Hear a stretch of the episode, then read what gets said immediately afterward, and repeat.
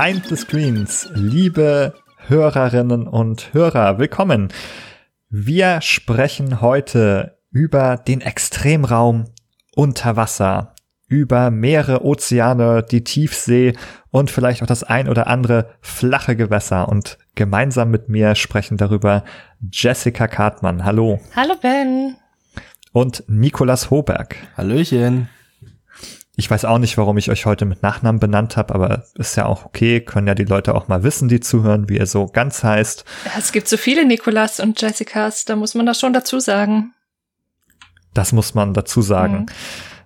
Mhm. Nikolas Hoberg von Behind the Screens. Mindestens. Mit vollem Namen. Mhm.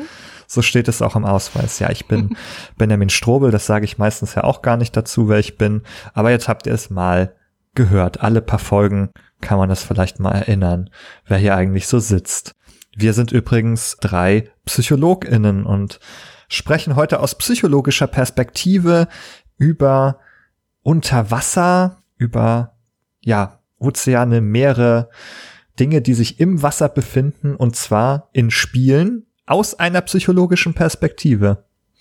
Mal schauen, was da rauskommt heute. Äh, ja, woran denkt ihr denn zuerst, wenn ihr Unterwasser hört oder Unterwasserlevel? Ach, da gehen die Meinungen ja weit auseinander. Ich, äh, wir haben ja auch bei Twitter gefragt und eine Antwort hat mir besonders gut gefallen von Chrono Muge, der oder die schrieb, Unterwasserlevel gehören in dieselbe Kategorie wie Montage. Jeder hat sie, fast keiner mag sie. Das war auch meine erste Assoziation. Nicht das mit den Montagen, aber das erste Spiel, das mir einfiel, meine erste, glaube ich, Unterwassererfahrung war mit Tomb Raider 3. Also Tomb Raider 2 ist ja so berühmt für ein Wasserlevel. Vielleicht kommen wir da später auch noch drauf zu sprechen, das For the 40 Fathoms Level. Aber ich musste an Tomb Raider 3 denken, was mein erstes Tomb Raider war. Und die Unterwasserlevel waren absolut furchtbar. Da gab's in jedem Level so einen kurzen Unterwasser Teil und der war immer mit mit Angst, mit Zeitdruck, mit, oh Gott, schaffe ich es rechtzeitig, oh nein, Lara ist wieder ertrunken, verbunden und oh je, da habe ich keine so richtig guten Erinnerungen dran. Eine Erinnerung aus meiner frühen Gaming Vergangenheit ist auf jeden Fall das hier an der Stelle schon häufig genannte uh, The Legend of Zelda Ocarina of Time. Und insbesondere das geme der gemeine sechste Dungeon dort äh, des Spiels, der ein, ein Wassertheme hat äh, dem wo man weite Teile unter Wasser verbringt, den Wasserstand innerhalb des Tempels äh, regulieren muss mit Rätseln und so, der aus meiner Sicht schon einer der schwierigsten, der schwerst zu lösendsten, unübersichtlichsten Tempel im gesamten Franchise ist. Im Übrigen auch einer, wo man, wenn man äh, sich falsch anstellt, sich auch permanent aus dem Spielfortschritt auslocken kann, wenn man äh, die kleinen Schlüssel, die es dort zusammen gibt, an der falschen Stelle äh, verwendet. Also eine Art äh, ja, von den Entwicklern ein kleiner Fehler, der dort verbaut ist, aber auf jeden Fall da, das sind auch, äh, wie Jessica es ganz richtig erwähnte, sind zu, zuallererst irgendwie aversive Erfahrungen, Erinnerungen, die mir da als erstes bei diesem Thema Unterwasser in Games äh, in Sinn kommen. Positiv vielleicht zu erwähnen, ein, eine Melodie, die sich in meinem Kopf festsetzt, sobald es um Videospiele unter Wasser geht, der Track Aquatic Ambience aus Donkey Kong Country den wir auch an geeigneter Stelle hier mal verlinken werden noch. Das ist für mich der Inbegriff von Unterwasser in Videospielen, in Musik gepasst und ja, bringt mich direkt in die Stimmung für unsere feuchtfröhliche Freude heute. ja, also ich glaube, wenn man das Wort Wassertempel sagt, dann denken immer alle zuerst an diesen Wassertempel in Ocarina of Time und was Donkey Kong Country angeht, teilt auch Binary Scroll auf Twitter deine Meinung. Auch er hat zuerst an Donkey Kong Country gedacht und so wie ich das rauslese, auch an genau dieses äh, Theme, das du, das du benannt hast, das wir noch verlinken werden. Ja, selber denke ich, glaube ich, tatsächlich als aller, allererstes an Sonic. an Sonic 2 um genau zu sein, Sonic the Hedgehog 2 auf dem Sega Mega Drive. Äh, das habe ich sehr viel gespielt als Kind. Und auch dort gibt es Unterwasserlevel, schon im ersten Teil. Und die Sonic-Spiele haben so eine berühmt-berüchtigte, markante Musik, wenn einem unter Wasser die Luft ausgeht.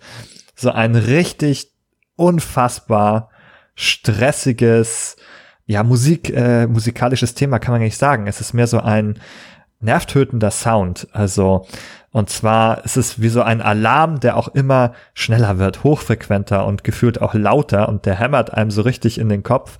Und am Ende säuft dieser Sonic also ab. Und wenn man schon anfängt, das zu hören, dann weiß man so, oh, meine Zeit läuft langsam ab, ich habe bald keine Luft mehr. Und das versetzt einen unfassbar doll in Stress. Und ich glaube, darüber werden wir heute noch mehr sprechen. Irgendwie scheint dieses Ertrinken ein sehr, sehr großes Thema auch für Unterwasser in Games zu sein. Und insbesondere findet man immer wieder auch Gefahren im Wasser. Da denke ich, können wir auch über einiges zu sprechen kommen. Die Reihe heißt ja auch Extremräume und hier zeichnet sich schon ab in, in unseren ersten Erfahrungen, dass dieser Raum sozusagen seinen extremen Gefahren hier sich anschickt, den äh, gerecht zu werden. Das zeigt sich im Übrigen auch in vielen Antworten. Du hast ja schon eine genannt, äh, Jessica, hast eine vorgelesen, auch zum Beispiel äh, Lisa Ludwig, at Anti Alles Lisa, schreibt uns hier, es gibt keine guten Unterwasserlevel. Und damit, glaube ich, meint sie auch einfach, dass die immer stressig sind und nie so richtig Spaß machen. Da gibt's genau, ähm, das Schlimmste ist der Wassertempel, liest man hier. Unterwasserkämpfe, ein Pain bei Monster Hunter schreibt äh, at Murdoch 1896 und ja, genau, also auch hier genau zum Thema Lara in Shadow of the Tomb Raider. Da musste man richtig schwimmen und tauchen. Das fand er aber gut. Da habe ich jetzt das, das Falsche rausgesucht. Ja, da gibt's aber auch Piranhas. Das ist nicht so gut. Also man findet hier immer wieder äh, eher auch Leute, die, die abgeneigt sind und mehr mal so ein Beispiel, so, ah, das war gut. Aber eigentlich war es irgendwie immer Stress. Alle gehasst, schreibt Ed Retrostage. GameNotOver.de schrieb auch negative Erinnerungen. Jeder einzelne Unterwasserlevel in Existenz. Da traditionell spontan träge Steuerung und wenn 3D konfuse Kameraführung. Nicht komplett furchtbar fand ich die eigentlich nur im ersten God of War. Also auch nochmal das, was du gerade gesagt hast. Die erste Assoziation ist erstmal, es ist alles furchtbar und wenn man dann ein bisschen nachdenkt, dann fällt einem vielleicht das ein oder andere Spiel ein, in dem es nicht komplett furchtbar war. Aber das sagt ja auch schon ganz viel.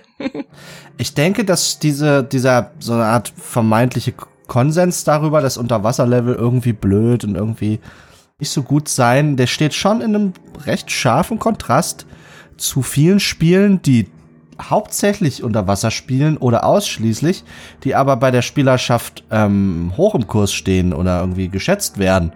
Ich denke da eben zum Beispiel an ein ähm, Subnautica, wessen Gameplay sehr in weiten Teilen unter Wasser angesiedelt ist. Oder auch an äh, so ein bisschen mehr so ein Kultklassiker, an die Endless Ocean Spiele äh, auf der Wii das ist einer der Titel, die, wo man sehr häufig in Gaming-Foren äh, Diskussionen, Fragen aufgeworfen sieht, wie wann gibt's mal wieder einen Endless Ocean Teil? Es war mal mehr so ein entspanntes, zen-artiges Spiel gewesen, äh, wo man verschiedene Lebewesen dokumentiert hat unter Wasser. So, und die sind äh, Spiele, die eher, also wo der Konsens doch eher in die andere Richtung geht, oder Absu, was von Kritikern auch sehr gut aufgenommen worden ist in jüngerer Zeit. Und dann stellt sich ja auch für uns heute denke ich auch die Frage, was, was zeichnen denn die schlechten Wasserlevels aus? Was zeichnen diese guten Wasserlevels aus? Wo besteht denn der Unterschied darin, ne? Aversion, also wenn man etwas nicht mag, das ist ja ein Psycholo erstmal ein psychologisches Phänomen. Und mithin fällt das natürlich auch, wie alles, wenn man es geeignet argumentiert, in unseren Fachbereich der Psychologie natürlich rein. Äh, und Genau, ne, das ist, denke ich, heute auch ein Ziel von uns, da ein bisschen mal nachzuschmecken, was ist denn das eigentlich, was uns da die manch, die eine oder andere negative Spielerinnerung, Spielerfahrung da auch verschafft oder verschafft hat. Mhm. Hier schreibt zum Beispiel der Connoisseur Samuel, der auch bei uns auf dem Discord immer wieder interessante Themen einbringt. Entweder ist die Schwimmmechanik sehr schwammig und unkontrollierbar oder die Kamera kommt nicht schnell genug mit oder der Sauerstoff reicht nicht und so weiter. Und er sagt, Wasser ist nur gut, in Spielen, die auch einen Fokus darauf haben. Ich glaube, das ist das, was du eben auch angedeutet hast, Nikolas. Dann nennt er das äh, Subnautica, Absu und Man-Eater genau als bessere Spiele, weil dies auch sozusagen sich zur Aufgabe gemacht haben, dass man sich in diesen Welten bewegt und nicht, dass das Wasser nur so ein Schreckgespenst ist, dem man da ausgeliefert wird. Genau, übrigens, das wollte ich auch gerade noch mal einbringen. Also das haben einige geschrieben hier, dass gerade diese, diese Steuerung und so weiter immer eine Rolle spielt. Zum Beispiel schreibt Love Sushi auf Twitter, ich verabscheue Unterwasserlevel, da geht's wieder los für immer und ewig. Ich mag sie nicht. Es sind alles langsam, träge und die Steuerung nervt. Ja, das Steuerungsding ist, glaube ich, was, was sich wirklich immer durchzieht, was auch nicht so richtig besser geworden ist, habe ich das Gefühl. Also ein bisschen vielleicht schon. Also gerade wenn ich an diese alten Tomb Raiders denke, da war auch die Steuerung über Wasser nicht so richtig großartig. Ich wage mich gerade mal wieder in einen Durchgang von Tomb Raider 3 und verzweifle jedes Mal wieder über die clunky Steuerung im Vergleich zu dem, was wir heute haben. Aber bei Unterwasserleveln kommt ja ganz oft eben das dazu, was auch schon mehrfach genannt wurde, dass es auch so träge ist. Also wenn man über Wasser rennt und bremst, dann bleibt man recht schnell stehen. Aber unter Wasser hat man immer noch so, so einen Delay drin und man treibt vielleicht irgendwo hin. Und das ist eben ein ganz anderes Element, das wir auch zu steuern so nicht gewohnt sind. Mhm. Ja, ich würde auch noch mal den Beitrag von Ed Nils Emke hier hinzufügen, weil er noch mal eine gute Zusammenfassung macht. Oft Probleme mit der Steuerung, unübersichtlich, Panik wegen zu wenig Sauerstoff und dann kommt nur noch so Haie. Punkt, Punkt, Punkt. Sehr, sehr schön. Ich habe noch ein Zitat von Lenny mit dabei, das er auf unserem Discord geschrieben hat. Er schrieb, ich habe ja das Gefühl, dass das Problem an Unterwasserleveln der Kontrollverlust ist. Die sonst so präzise Steuerung ist nicht mehr so präzise. Im Wasser stoppt die Figur nicht mehr dann, wenn man das will. Wenn man Schiffe oder ähnliches steuert, muss man auch die Größe und Trägheit mit einberechnen. Und dieser Kontrollverlust lässt sich sicher auch auf das Erleben der Spielwelt übertragen. Wenn ich nicht sicher bin, dass meine Handlungen so funktionieren, wie ich das gewohnt bin. Unter Wasser ist ja auch nicht unser natürliches Element. Das fasst, finde ich, auch nochmal sehr gut diese Aspekte zusammen. Ich glaube, da werden ganz entscheidende Rollen, äh, Fragen aufgeworfen, die jetzt äh, die Navigation unter Wasser betreffen und die halt eben häufig mit diesem, ja genau, mit einer Verzögerung der Bewegung, mit sehr langen Animationsphasen. Denn, und das liegt ja einfach an dem Widerstand, den der Wasser, den das Wasser den eigenen Bewegungen entgegensetzt. Ne? Äh, durch die Luft können sich unsere Arme äh, und so weiter schneller natürlich fortbewegen.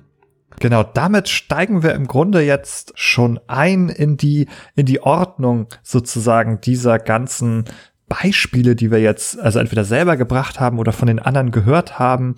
Übrigens, äh, das sollten wir irgendwie noch mehr machen. Ich habe das Gefühl, jetzt sitzen hier ganz viele mit uns am Tisch und bringen ihre Beiträge mit ein. Das finde ich irgendwie ganz, ganz toll. Und der Punkt, an dem wir jetzt sind, sozusagen, ist eigentlich die Frage, was macht den Rex äh, Extremraum extrem? Und Nikolas hat jetzt schon angefangen, über diese gedämpfte Bewegung schon zu sprechen.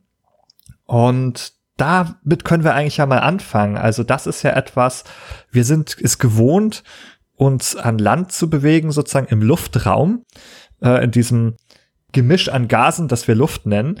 Und Wasser hat sozusagen ganz andere Eigenschaften und ist viel dichter und es ist viel schwieriger, sich da drin zu bewegen. Jetzt habe ich da aber einfach so reingehackt, Nikolas. Möchtest du noch mal weiter sozusagen die gedämpfte Bewegung für uns besprechen? Genau, ich hatte genau auf das äh, Bezug nehmen wollen, was du jetzt auch nochmal erwähnt hast. Diese, dieser Widerstand führt dazu, dass Bewegungen in der Regel langsamer ausgeführt werden. Ja? Und äh, dieses Langsame eben stellt dann die Spielergeduld möglicherweise auf die Probe und führt dazu, dass man irgendwie das Gefühl hat, ich habe meine Figur nicht so präzise unter Kontrolle, wie ich das sonst habe. Das ist jetzt, sagen wir mal, einer der negativen Aspekte. Wenn man sich auf dem Blatt Papier anguckt, was etwas, was denke ich, was viele Videospielentwickler auch äh, vielleicht äh, umtreibt, wenn sie entscheiden, ein Wasserlevel mit aufzunehmen, das Gameplay ist, es zum einen schränkt es die Navigation ein, wie wir jetzt gerade schon festgestellt haben, aber sie eröffnet auch natürlich neue Formen der Navigation. In einem normalen Videospiel, was an Land spielt, Da bewegen wir uns natürlich im dreidimensionalen Raum, aber häufig zunächst erstmal auf einer Höhenebene. Und dann haben wir vielleicht in vielen Spielen noch eine Sprungfunktion. Und das war's dann vielleicht äh, für den klassischen Fall. In anderen Spielen können wir fliegen und können so den, den Raum in die, äh, in die Vertikale auch erforschen. Und genau dasselbe bietet uns auf dem Papier eigentlich auch diese Unterwasserwelt. Wir, können, wir haben eigentlich eine komplette zusätzliche Dimension für Fortbewegung, für Exploration auf einmal zur Verfügung. Wir können nämlich nach unten und nach oben navigieren. Ja? Und auf dem Blatt Papier ist das, sagen wir mal, ein Gameplay-Kniff, der Abwechslung verspricht, der einfach neue Gameplay-Erfahrungen ermöglichen soll. Und äh, ich denke, da liegt also diese Krux begraben, vielleicht warum immer wieder verschiedene Videospielentwickler auch wa Unterwasserlevel inkorporieren und sie auch dann häufig immer wieder auf eine ähnliche Art und Weise scheitern und die bei den Spielern auf äh, eher gedämpftes Feedback stoßen, so, ne? Äh, weil zum einerseits diese, dieses Versprechen, diese Prämisse da ist und andererseits aber häufig die dann irgendwie nicht eingelöst wird. Mhm. Wir haben ja auch schon bei den Wüsten identifiziert, dass es so eine Reihe von Spielen gibt, die eigentlich das Setting nur so ein bisschen als Abwechslungspunkt nehmen in einem großen Potpourri an Settings. Also zum Beispiel bei Zelda-Spielen. Da soll es möglichst viele unterschiedliche Areale geben. Da haben wir eine Wüste gefunden und wir haben heute schon über einen Wassertempel gesprochen. Dann auch Super Mario oder Sonic. Dann gibt's halt ein Level, das auch unter Wasser spielt, so wie es auch welche gegeben hat, die in der Wüste spielen. Und da denke ich auch an Super Mario. Da sagst du, ja, man kann dann in jeder Dimension hoch runter.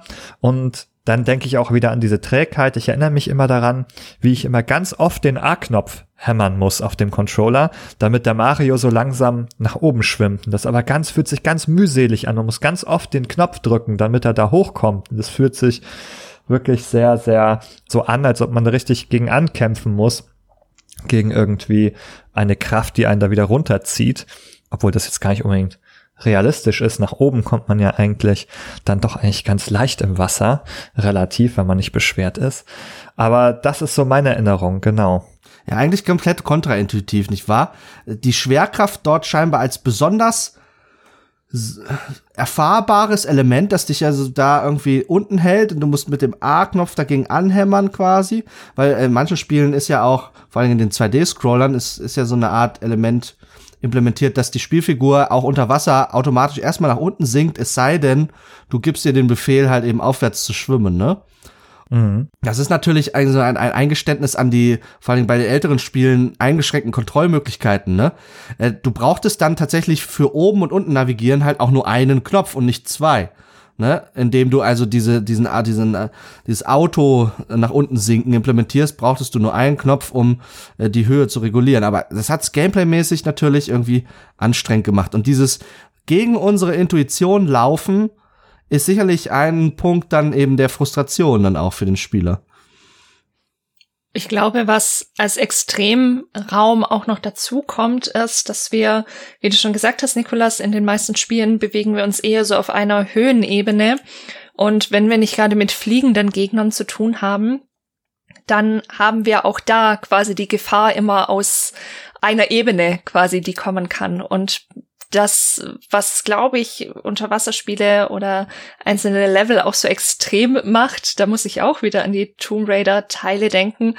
Insbesondere ist, dass die Gefahr eben von allen Seiten kommen kann, wenn man irgendwo mitten im Wasser schwebt. Man muss nicht nur nach links und rechts schauen, sondern auch nach oben und nach unten.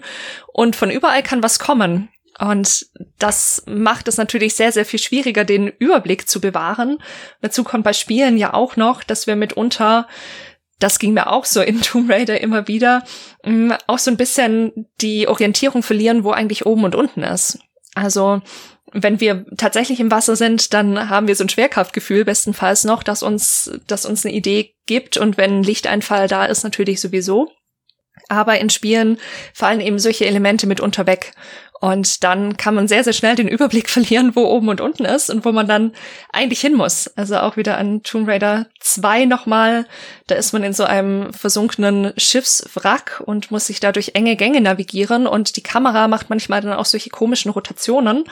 Und dann kann man sehr, sehr schnell den Überblick verlieren, wo muss ich eigentlich als nächstes hin? Jetzt habe ich gerade an irgendeinem Hebel gezogen, jetzt ist irgendwo eine Tür aufgegangen. Wo war das nochmal? Ist die jetzt oben, ist die unten, ist die an der Seite? Wo muss ich schauen? Ich habe keine Luft mehr. Oh Gott, was mache ich jetzt? Mhm. Also, also da kommt irgendwie ganz viel zusammen. Die Orientierung, die Gefahr von allen Seiten, wenn man sich im offenen Raum in einem Meer oder sowas befindet. Das macht alles diese Räume ziemlich extrem und ziemlich stressig. Um das positiv zu framen, könnte man ja sagen, diese Spielerfahrungen zeichnen die die echte Erfahrung nach, wenn man unter Wasser orientierungslos in einem Wrack taucht und nicht mehr weiß, wo oben und unten ist und äh, Schwierigkeiten hat zu navigieren. Äh, das wäre die, die positive äh, Perspektive darauf. Bei den meisten Spielern überwiegt dann wahrscheinlich trotzdem eher das Gefühl, nee, das, das fühlt sich gerade nicht richtig an, das fühlt sich nicht gut an. Obwohl es vielleicht quasi eine Art realistische Nachbildung ist woraus man jetzt die These ableiten könnte, dass Spieler ja vielleicht nicht immer diese realistische Nachbildung suchen, sondern manchmal auch einfach eher dann Spaß haben wollen, Kontrolle eben doch behalten, auch in eigentlich über unübersichtlichen Situationen. Weiß nicht, was haltet ihr davon? Ja, also ich würde erstmal nochmal eine Synthese auch versuchen von den Sachen, die, die wir schon gesagt haben. Die passen nämlich schon mal ganz gut zusammen, finde ich. Und zwar, das habe ich ja vorhin angedeutet, man wechselt ja sozusagen von einem Stoff in den anderen, von dem Luftraum in diesen Wasserraum. Der ist irgendwie anders und der führt zu ganz anderen, ja, oder auch äh, Beschränkungen von unseren Sinneswahrnehmung irgendwie und auch von unserer Körperwahrnehmung. Also die ist jetzt natürlich keine echte Körperwahrnehmung. Propriozeption sagt man in der Psychologie dazu, den, also das Empfinden des eigenen Körpers. Aber wir empfinden ja auch über die Steuerung und so weiter, die, diesen Körper der Figur, wie, der, wie die sich bewegt. Und das verändert sich. Auf einmal ist dieser Körper träge.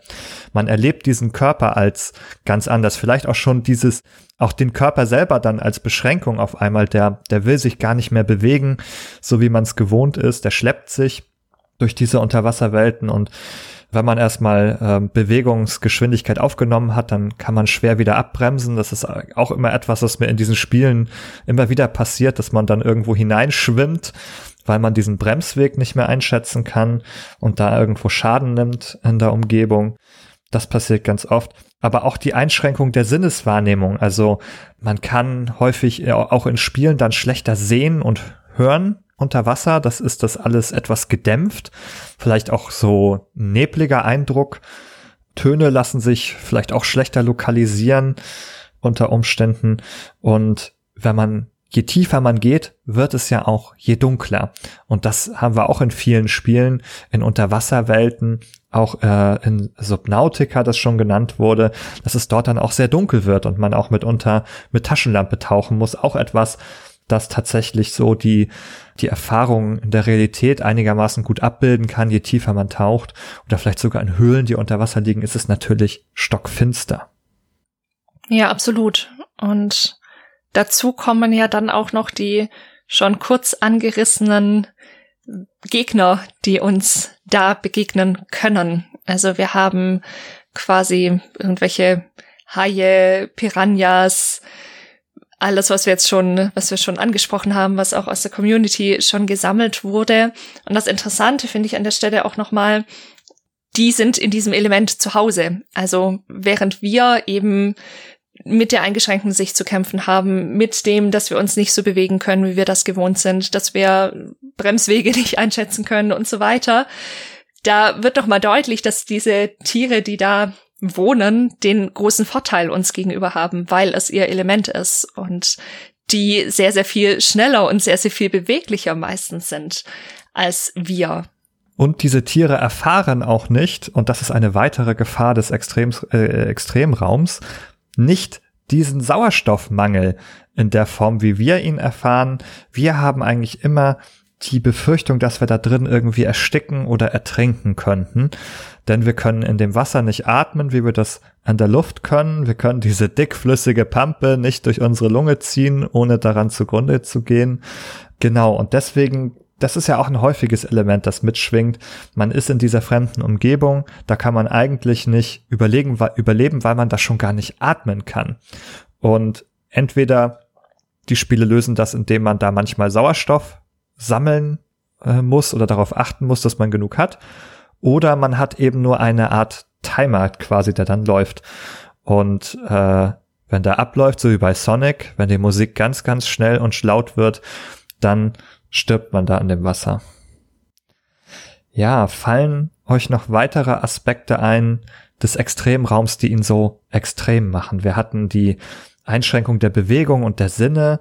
Wir haben die Umwelt in Form von gefährlichen Tieren, die da zu Hause sind. Und wir haben natürlich ganz, ganz wichtig den Sauerstoffmangel. Ich glaube, ein, ein Element, mit dem relativ wenig Spieler arbeiten, die aber im, im tatsächlichen Extremraum unter Wasser ein Element, was dort eine große Rolle spielt, sind eigentlich auch so Temperaturgradienten und Unterschiede. Ne? Unter Wasser kann es entweder sehr kalt werden, irgendwie, vor allem wenn man längere Zeit unter Wasser ist, also die Unterkühlung, da ist ein, eine reale Gefahr. Und zum anderen, aber auch wenn man sich zum Beispiel in der Nähe von Unterwasservulkanen bewegt oder so, kann es zeitgleich auch sehr heiß werden und mithin auch gefährlich für den, für den Menschen, halt dort irgendwie längere Zeit sich aufzuhalten oder sich überhaupt dort aufzuhalten. Aber das, das wäre so ein Aspekt des Extremraum unter Wasser auch, den man auf jeden Fall der den, der diesen Raum auch zu einem Extrem macht, ne? Und ich glaube, all diese Sachen zusammen und darunter insbesondere diese Gefahr zu ertrinken, zu ersticken, die, die macht ja was mit uns, ne? Wenn wir, wenn wir in dieser Situation sind, die kann unter Umständen dazu führen, dass wir enorme Ängste verspüren irgendwie vor dieser Situation auch, ne? Und äh, diese Angst, ne, die, wenn die sich zuspitzt, die Angst zu ertrinken, zu ersticken, das ist eine ist ein extremer psychischer Zustand und gehört da, damit äh, auch in diesen, zu diesem Extremraum irgendwie dazu, ne? Genau, extreme Ängste, die dieser Raum auslöst. Da ist sozusagen, also eigentlich zwei Fragen sozusagen, wovor bestehen diese Ängste und da können wir ja auch noch mal schauen, wie die sich widerspiegeln in, also in der Realität einerseits, wie sie vorkommen, was es da für Ängste gibt, genau, und wie äh, sie sich auch vielleicht in Spielen darstellen oder wie das genutzt werden kann. Ja, wir haben im Grunde ja einen Aspekt schon genannt, den Angst, äh, die Angst vorm Ertrinken hier. Das ist auf jeden Fall ein, ein Aspekt, der zu Phobien bei Menschen führen kann. Und zwar gibt es, ja, wenn man von Phobien spricht, ähm, so zwei größere Bereiche, so spezifische Phobien, wo man vor ganz, ganz bestimmten Sachen äh, Angst hat und eher so generellere, äh, ausgeweitete Phobien, wo es so ein bisschen diffuser ist. Und wir bewegen uns hier in dem Bereich, wo es um Phobien, um Ängste vor ganz spezifischen Sachen eigentlich geht. Und die eine, also im Grunde zwei Ängste habe ich hier gefunden, die jetzt das Wasser betreffen. Und die eine ist äh, etwas spezifischer als die andere noch. Und zwar die, die Angst vor dem Wasser als solches, die Aquaphobie ist die erste dieser beiden Ängste. Und dann gibt es noch eine zweite, aber dazu kommen wir gleich. Was wisst ihr denn über Aquaphobie? Mir wurde gesagt von meiner Mutter, dass ich als Kind bis in das Alter von etwa vier Jahren äh, so eine vielleicht Variante der Aquaphobie, äh, von, dass ich von der geplagt gewesen sei, in dem Sinne, dass ich zum Beispiel im Schwimmbad oder auch nur ein Planschbecken oder so dort nie einen Fuß auch nur reingesetzt hätte. Und es wurde mir erzählt, ich habe, wenn sich doch dann doch ein Wassertropfen auf, auf mich verirrt hätte, insbesondere irgendwie in die Nähe meines Mundes, wenn ich einen Wassertropfen auf die Lippe bekommen hätte, dann habe ich mich übergeben müssen. So, so sehr hatte ich mh, mm, dort eine Abneigung des Wasser. Und nun streng genommen muss ich sagen, ist es vielleicht unklar, ob ich Angst hatte vor dem Wasser oder einfach nur eine starke Aversion dagegen. Äh, aber das ist meine, meine, sagen wir mal, meine persönliche Verbindung äh, zu diesem Thema. Ich scheine, sollte dort eine Angst bestanden haben, scheine ich die recht schnell abgelegt zu haben, weil ich dann von vier aufwärts wohl also gar nicht mehr aus dem Wasser rauszukriegen war. Also so schnell konnte sich das dann irgendwie auch drehen. Genau, die gerade bei so einer Aquaphobie können da sehr unterschiedlich sein. Also für einige ist es so, dass sie dann, also auch wenn sie es mal gelernt haben, nicht mehr schwimmen können. Also sozusagen auch davor erstarren, dann sich in dem Wasser zu bewegen. Und extremer wird's, dass dann Leute so, wie du mit dem Wassertropfen erzählt hast, dass die dann nicht mehr duschen und baden können, weil die sich vor diesen Wassertropfen fürchten, die da auf sie, auf sie zukommen. Und das größte Extrem, das habe, da habe ich nachgelesen, das wird beschrieben, zum Beispiel bei einem Mann, der dann kein Wasser mehr trinken konnte, also nicht mehr aus dem Glas sich flü diese Flüssigkeit so zuführen konnte weil das auch schon so eine Angst äh, ausgelöst hat, dass da diese Flüssigkeit in einen reinkommt und das vielleicht auch Erstickung oder irgend sowas auslösen könnte, wenn die einem äh, das Wasser den, den, den Rachen runterfließt sozusagen. Was ich ganz interessant fand, es ist eine der häufigsten spezifischen Phobien, wohl die es gibt. Da gibt es so eine ganz große Studie aus 2017, die das international untersucht hat und die hat gefunden, eine Prävalenz, das heißt sozusagen die Frage, wie viele davon betroffen sind, von 2,3 Prozent über die Bevölkerung hinweg. Und das ist ja auch gar nicht so wenig eigentlich, wenn man drüber nachdenkt. Das ist tatsächlich total interessant, war mir so auch noch nicht bewusst. Also ich habe auch selbst noch nie jemanden in Behandlung gehabt mit so einer Aquaphobie. Was ich interessant finde, dass wir das jetzt auch im Rahmen dieser Folge besprechen, ist ja, dass das so eine Angst ist, wenn wir jetzt von so einer Aquaphobie sprechen, die quasi übertrieben ist. Also das Wasser ist an sich erstmal in dem Rahmen, wenn wir jetzt irgendwie schwimmen gehen oder duschen, ist es eigentlich kein gefährliches Element. Das ist ja auch das, was eine Phobie auszeichnet, dass man quasi eine eine nicht angemessene Reaktion auf einen Reiz hat und den, wie du auch schon richtig gesagt hast, dann eben versucht zu vermeiden, um auch dieser Angst aus dem Weg zu gehen. Und in Spielern haben wir ja meistens eher das, dass das Spiel uns tatsächlich ein Wasser präsentiert, das in irgendeiner Weise tatsächlich auch eine Gefahr für uns darstellt. Aber genau in dem Kontrast finde ich sehr spannend, sich auch anzuschauen, dass Menschen eben auch ohne, dass, dass sie akut gefährdet sind durch ein Wasser, das akut jetzt ein Ertrinken oder sowas besteht, mm, eben Angst davor kriegen können. Als du das gerade sagtest, Jessica, mit dem, dass das übertrieben sei, die Angst davor, da musste ich äh, an eine Geschichte denken, die mir ein alter Freund erzählt hat, der bei den äh, Kampfschwimmern ausgebildet worden ist. Ein Elite, eine Eliteeinheit der Bundeswehr, die also äh, auch darin geschult werden, mit den Gefahren auch zu Wasser und unter Wasser und so weiter umzugehen. Und er hat mir erzählt, also man sollte die Gefahr des Wassers nicht unterschätzen in dem Sinne, dass schon eine Pfütze ausreicht, um zu ertrinken. Ja, klar. Wenn man zum Beispiel bewegungsunfähig dort kopfüber reinfällt oder so. Und ich musste nur daran denken, weil das war eine, wo ich Sache, wo ich auch so dachte, ja, ist das nicht übertrieben oder so, bis er mir das erzählt hatte. Und äh, mit, mit diesem todernsten Blick, dieser Kampfschwimmer da, der also schon viel äh, schlimme Sachen gesehen hatte.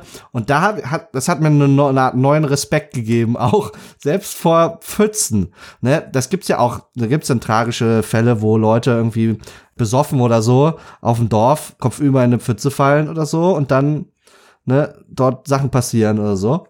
Nur noch mal, um zu zeigen, wie, wie, wie relativ das ist und wie gefährlich das Wasser dann doch schnell werden kann tatsächlich. Ja? Oder, das muss ich jetzt auch noch kurz erzählen, weil es einfach eine interessante Anekdote ist. Und zwar, man kann auch sich an Wasser vergiften, wenn man zu viel Wasser trinkt. Passiert ist das äh, Mitte der 2000er Jahre in Amerika bei einem Wettbewerb äh, einer amerikanischen Mutter von mehreren Kindern. Der hat an einem Wettbewerb teilgenommen, äh, und zwar so viel zu trinken und danach nicht äh, auf Toilette zu gehen wie möglich. Und der Wettbewerb hatte den Namen Hold Your Pee for a Wii, denn es gab eine Nintendo Wii zu gewinnen. Und was passiert ist, dass diese Frau eben so viel Wasser getrunken hat, dass sie den Wettbewerb gewonnen hat. Und dann äh, habe sie an, angegeben, es sei äh, ihr nicht gut gewesen. Sie sei nach Hause gegangen hat sich hingelegt und ist dort verstorben, weil sie eine Wasservergiftung erlitten hat, weil der Elektrolythaushalt in ihrem Körper und so weiter so durcheinander gekommen war, dass, äh, dass der Körper nicht aufgenommen hat. Also auch dort wieder eine Gefahr, die selbst durch einen alltäglichen Akt der Interaktion mit diesem Element Wasser, die dort zutage treten kann, natürlich auch wieder in einem Extrembereich. Also die Frau hat, ich glaube, sieben Liter getrunken oder so, aber man nagele mich bitte nicht darauf fest. Es ist länger her, dass ich über den Fall gelesen hatte, aber ja. Zum einen ist es tatsächlich eine unbegründete Angst vor dem Wasser, weil sie in, im Alltag in der Regel keine tödliche Gefahr darstellt für die allermeisten Menschen. Aber es gibt diese Grenzbereiche, diese teilweise tragischen Grenzbereiche, in denen das Gegenteil der Fall ist. Und die möglicherweise auch bei den Leuten, die an einer Phobie leiden, halt eben die Wahrscheinlichkeit, dass so ein Fall eintritt, einfach subjektiv überschätzt wird. Ne? Und dadurch erst seine, seine, seine Wirkung entfaltet, diese Angst dann auch. Ne? Genau, das ist, glaube ich, ein ganz guter Punkt sozusagen. Also für die Alltagssituation wird dann ganz oft überschätzt natürlich so ein bisschen die Gefahr, also die Wahrscheinlichkeit, dass jetzt da irgendwas passiert. Also in der Dusche ist es doch eher unwahrscheinlich, dass ich an den Wassertropfen äh, oder Strahlen ersticke, die da auf mich zukommen. Da müsste ja vielleicht wirklich so ein Ereignis passieren, dass ich ohnmächtig werde. Ähm, und selbst dann müsste ich noch sehr ungünstig vielleicht da liegen, dass das Wasser sozusagen da mir irgendwie ungünstig äh, in, in Nase und, und Mund irgendwie fließt. Auf jeden Fall. Genau, aber grundsätzlich sind diese Gefahren natürlich da oder die Gefahr oder die Angst vor dem Ersticken ist natürlich auch eher so eine Art instinktive Urangst, könnte man vielleicht sagen. Also, die ja auch berechtigt ist, denn Sauerstoff äh, brauchen wir sehr dringend zum, zum Leben. Äh, schon wenige Minuten ohne führen im Grunde zum Tod. Und deshalb, weil das vielleicht auch so ein bisschen schon in uns steckt, ist das in einigen, also die Angst zu ersticken, ist das in einigen Situationen womöglich anknüpfungsfähig. Darüber werden wir vielleicht noch mehr sprechen, aber da komme ich, da komme ich noch mal drauf zurück, wie das anknüpfungsfähig ist. Es gibt noch eine spezielle Form der Angst vor Wasser und die äh, von der hatte ich vorher noch nicht gehört, muss ich gestehen. Das habe ich jetzt erst für diese Folge nachgelesen. Weiß jemand von euch, wovon ich spreche? Spontan nicht. Ja, ich, ich löse, ich löse das auf. Es heißt Thalassophobie. Thalassa ist das Meer und auf Griechisch und entsprechend Phobie die Furcht, also Angst vor dem Meer. Und das beschreibt so spezifisch irgendwie eine Angst vor tiefen Gewässern vor Meeren, vor Ozean, tiefen, großen, weiten Wassermassen ähm, und grenzt sich damit eben ab vor solchen, vor der Angst irgendwie, vor diesem Element selbst und eher sozusagen vor diesen großen Räumen. Hm. Und das, finde ich, bringt uns wieder sehr nah zu unserem Thema des extremen Raums, weil das quasi eine Angst vor diesem Extremraum ist, vor der Meerestiefe, die sich vor einem auftut, vor diesen Dingen, über die wir schon gesprochen haben. Da habe ich ein anekdotisches Beispiel für. Und zwar dieses Spiel Endless Ocean, das ich schon erwähnt hatte. Das hat äh, vor einigen Jahren hat es meine Freundin gespielt und ich habe so ein bisschen daneben gesessen und das, mir das zuge zugeguckt, mehr oder weniger. Das war eine sehr entspannte Erfahrung. Wie gesagt, äh, es gibt keine Gegner im eigentlichen Sinne, sondern man ist eigentlich nur unter Wasser unterwegs und am Dokumentieren der äh, Tierwelt dort unter Wasser. Und dort gibt es aber auch Bereiche, wo man aus einem, sagen wir mal, mitteltiefen Gewässer hinaus äh, in die Tiefsee schwimmen kann, wo sich quasi unter Wasser noch mal ein Abgrund vor einem auftut und da geht's dann runter und da wird's dunkel. Und meine Freundin konnte partout dort nicht hin. Da hat sie gesagt, nimm den Controller, mach du das für mich. Ich, ich kann das nicht. Ich kann hier nicht. Also das ist mir, das ist da, das ist zu beängstigend für mich. Da kriege ich irgendwie ganz komische Gefühle dabei. Wie gesagt, ich würde nicht sagen, dass sie phobisch ist, aber da haben wir es auch so einer Art unterhalb der Phobie mit so einer schon ja mit einem Unwohlsein, einem starken auf jeden Fall zu tun. Und das, das, das hat mich also daran erinnert, dass du das gerade erzählt hast, Benny. Für mich war das interessanterweise irgendwie überhaupt kein Problem, vielleicht auch aus von Videospiel aus Videospielerfahrungssicht irgendwie. Meine Freundin hatte noch nicht so viele Videospiele vorher gespielt. Ja, das fand ich äh, fand ich interessant und bemerkenswert damals. Genau, ich habe da auch ein YouTube-Video gefunden von einem YouTuber, der selbst diese Angst hat, also die Thalassophobie. Die verlinken wir auf jeden Fall. The Checkpoints Show ist der Kanal und da gibt's ein Video Thalassophobia in Gaming und da beschreibt die Person sozusagen, die selbst Angst vor diesen tiefen Gewässern hat, wie diese Erfahrung für sie im Spiel verlaufen. Also welche Sachen da besonders gruselig sind. Und das sind dann ganz oft eben auch Sachen wie in Sub Subnautica, wenn man da irgendwo tiefer reinschwimmt oder auch wenn man nur in dieses große Wasserbecken irgendwie hineinspringt auch. Und natürlich auch, wenn da so Kreaturen lauern. Das scheint auch dazu zu zählen, diese Angst, da könnten irgendwelche Sachen lauern, die ich nicht sehen kann. In abgemilderter Form kennen das, glaube ich, viele Menschen, die auch nicht gerne in offenen Gewässern schwimmen. Also die kein Problem damit haben, in ein Freibad oder sowas zu gehen oder in Hallenbad, aber eben große Schwierigkeiten haben, in einem See oder in einem Meer zu schwimmen, weil sie sagen, ich sehe nicht, was da unten ist. Und wenn mein Fuß gegen irgendwas stößt, gegen eine Alge oder gegen irgendein Blatt, dann kriege ich sofort Panik, weil ich Angst habe, es könnte mich irgendwie nach unten ziehen oder allein schon. Also es ist manchmal gar nicht so richtig richtig fertig gedacht, was tatsächlich die Gefahr sein könnte, die realistisch ist, weil natürlich wird man nicht einfach so in unseren Breitengraden vor allem nicht von irgendwas nach unten gezogen, wenn man in einen Baggersee springt oder so. Aber allein dieses, dieses Gefühl, und ich glaube, da sind wir bei dem Thema Kontrollverlust. Also in einem Schwimmbad, da sehe ich sehr gut, was unter mir ist, und ich weiß, da sind einfach nur Fliesen und vielleicht noch eine andere Person, die da unten irgendwo rumschwimmt. Aber es ist nichts, was ich, was ich nicht kenne, was ich nicht kontrollieren kann, wo ich nicht hinsehe, was das ist, was mich gerade berührt.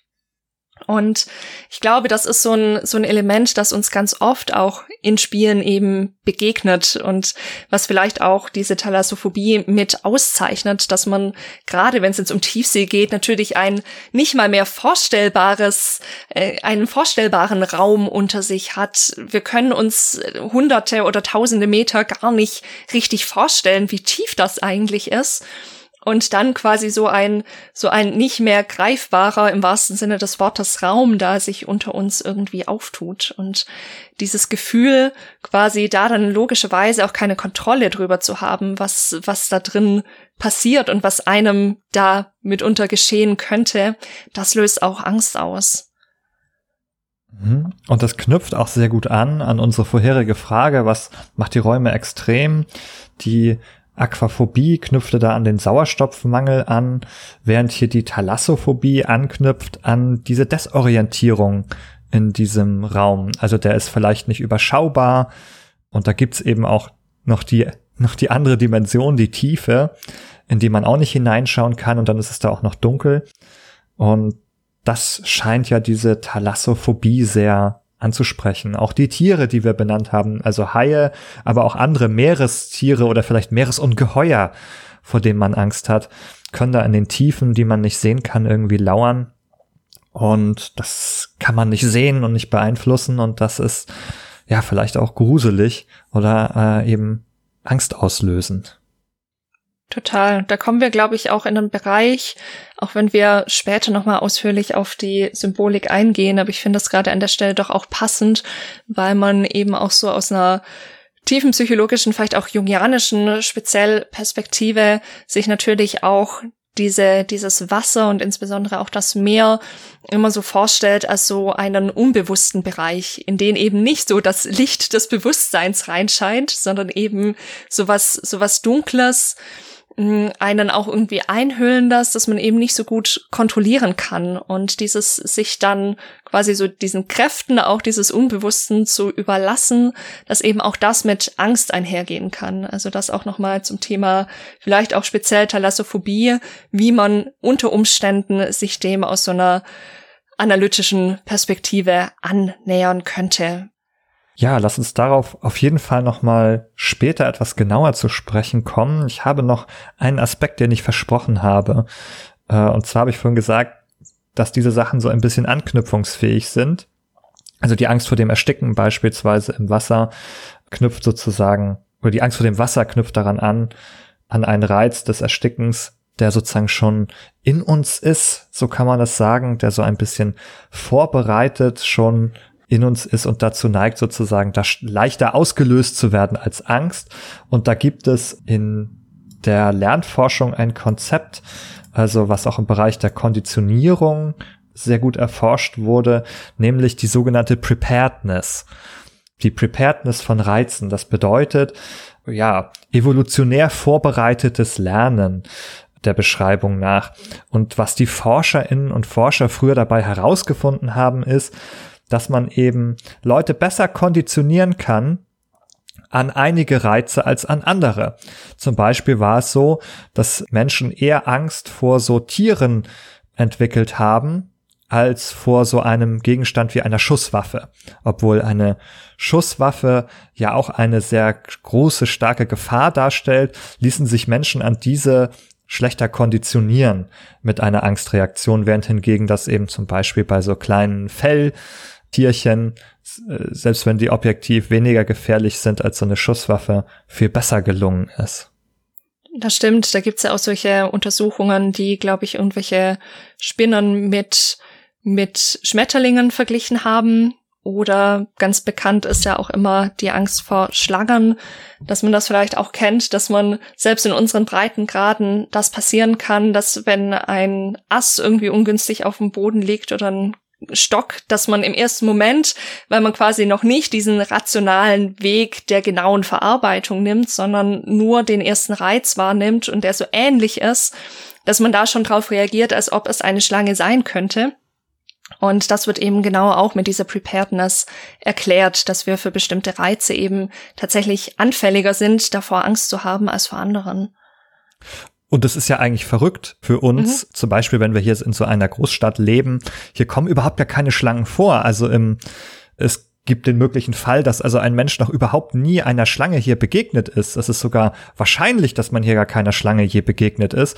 Und trotzdem kann das passieren, wenn man im Augenwinkel so etwas sieht, wenn man da so einen Pfad entlangläuft, dass man das im ersten Moment vielleicht für eine Gefahr, für eine Schlange äh, oder sowas hält. Und du hast ja auch schon da zwei Pfade angesprochen. Also dieser etwas lange, langsamere Verarbeitungspfad, den man so als kognitiv bezeichnet, kognitive Route, wo man dann so sieht, ah ja, es ist ja ein Stock, genau, das kann ich ja auch sehen, wenn ich da genau hinschaue.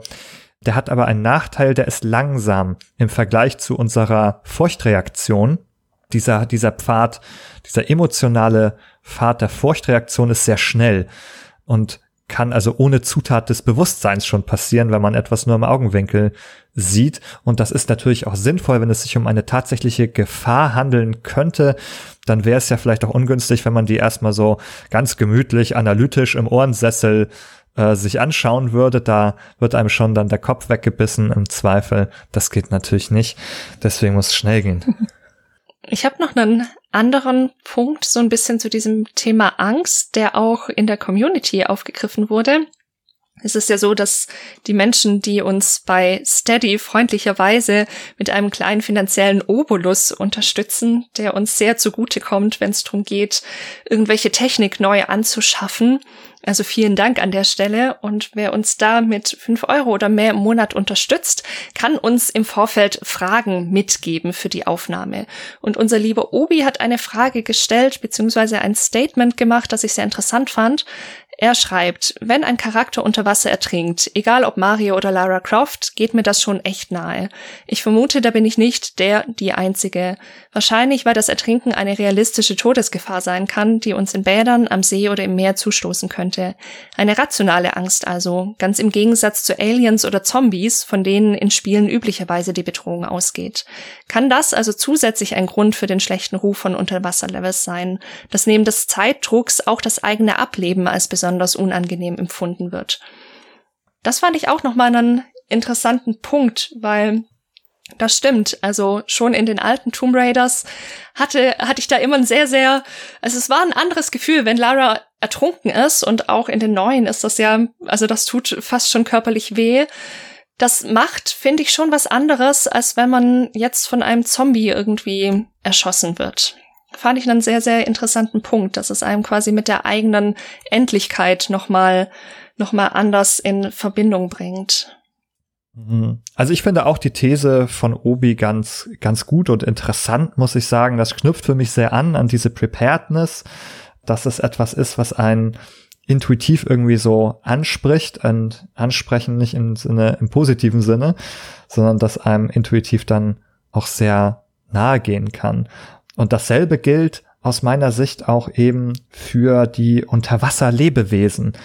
Darüber habe ich ja auch eben schon kurz gesprochen, dass auch so Tiere besonders wenn die vielleicht bestimmte Eigenschaften erfüllen, wie Spinnen mit vielen Beinen oder auch solche Aale und Kraken mit ganz vielen Armen, dass die dann eher angstauslösend auch sein können, als wenn da vielleicht ein U-Boot entlang ja schwimmt oder taucht. Also das U-Boot könnte ja ein Torpedo auf mich abfeuern, das wäre auch sehr tödlich, aber so ein Kraken ist irgendwie viel gruseliger als ein U-Boot. Und das sehen wir in ganz vielen Spielen auch. Und wir können an dieser Stelle ja nochmal explizit darüber sprechen, wie Spiele, Spiele-DesignerInnen diese Sachen, über die wir jetzt gesprochen haben, aktiv nutzen und in ihre Spiele einbauen. Wie wird dieser Extremraum und wie werden seine Gefahren genutzt? Du hast gerade diese Riesenungeheuer angesprochen, ne? Das sind ja häufig, sagen wir mal, fantastische Wesen, die uns so im Alltag vielleicht dann eben doch eher nicht begegnen, ne? Und äh, für mich hängt das eng zusammen mit so einer Art äh, Konzept, denke ich, welches greift, wenn wir über diese Unterwasserwelten reden. Aus meiner Sicht, wenn wir uns also von der, sagen wir mal, von der Wasseroberfläche in die Tiefe bewegen als Spielfigur, dann bewegen wir uns entlang eines Informationsgradienten. Was will ich damit sagen? Nun ist es so, wenn wir oben an der Wasseroberfläche sind, das ist vergleichsweise nah an unserem gewohnten Terrain, auch nah an der Luft dran. Dort, da haben wir ein gewisses Weltwissen darüber, welche Regeln dort gelten, was dort so los ist und wir haben auch vielleicht äh, eine gute Sicht, wir haben viel Licht und so weiter. Wir haben also viel Informationen vorliegen, einerseits über die Welt um uns herum, aus unserem Gedächtnis, über, aus unserem Weltwissen, aber auch aus diesem Strom an Informationen, äh, mit dem wir in Echtzeit konfrontiert sind. Und wenn wir uns jetzt in die Tiefe bewegen, passiert Folgendes. Je tiefer wir kommen, desto mehr stoßen wir in eine Welt vor, über die auch in unserem Schatz aus Weltwissen eigentlich da immer weniger verfügbar ist. Wir wissen einfach gar nicht, was ist denn da unten alles. Wir haben vielleicht mal eine Tiefsee-Doku gesehen oder so im Fernsehen und haben allerlei fantastisches Getier gesehen und so, aber selbst aus wissenschaftlicher Sicht ist es so, dass also dass äh, Teile des Weltalls heutzutage besser erforscht sind als unser eigener Planet dort unter Wasser, je tiefer wir kommen. Das heißt also, wir gehen in einen Raum, wo wir wenig Informationen haben, was dort eigentlich vor sich geht. Und das eröffnet aus Gameplay-Design technischer Sicht natürlich auch den Raum, um seiner Fantasie freien Lauf zu lassen. Wo wir nicht wissen, wie die Dinge beschaffen sind, dort können wir natürlich die fantastischsten Unterwasserwesen und Orte kreieren, die unsere Fantasie so hergibt.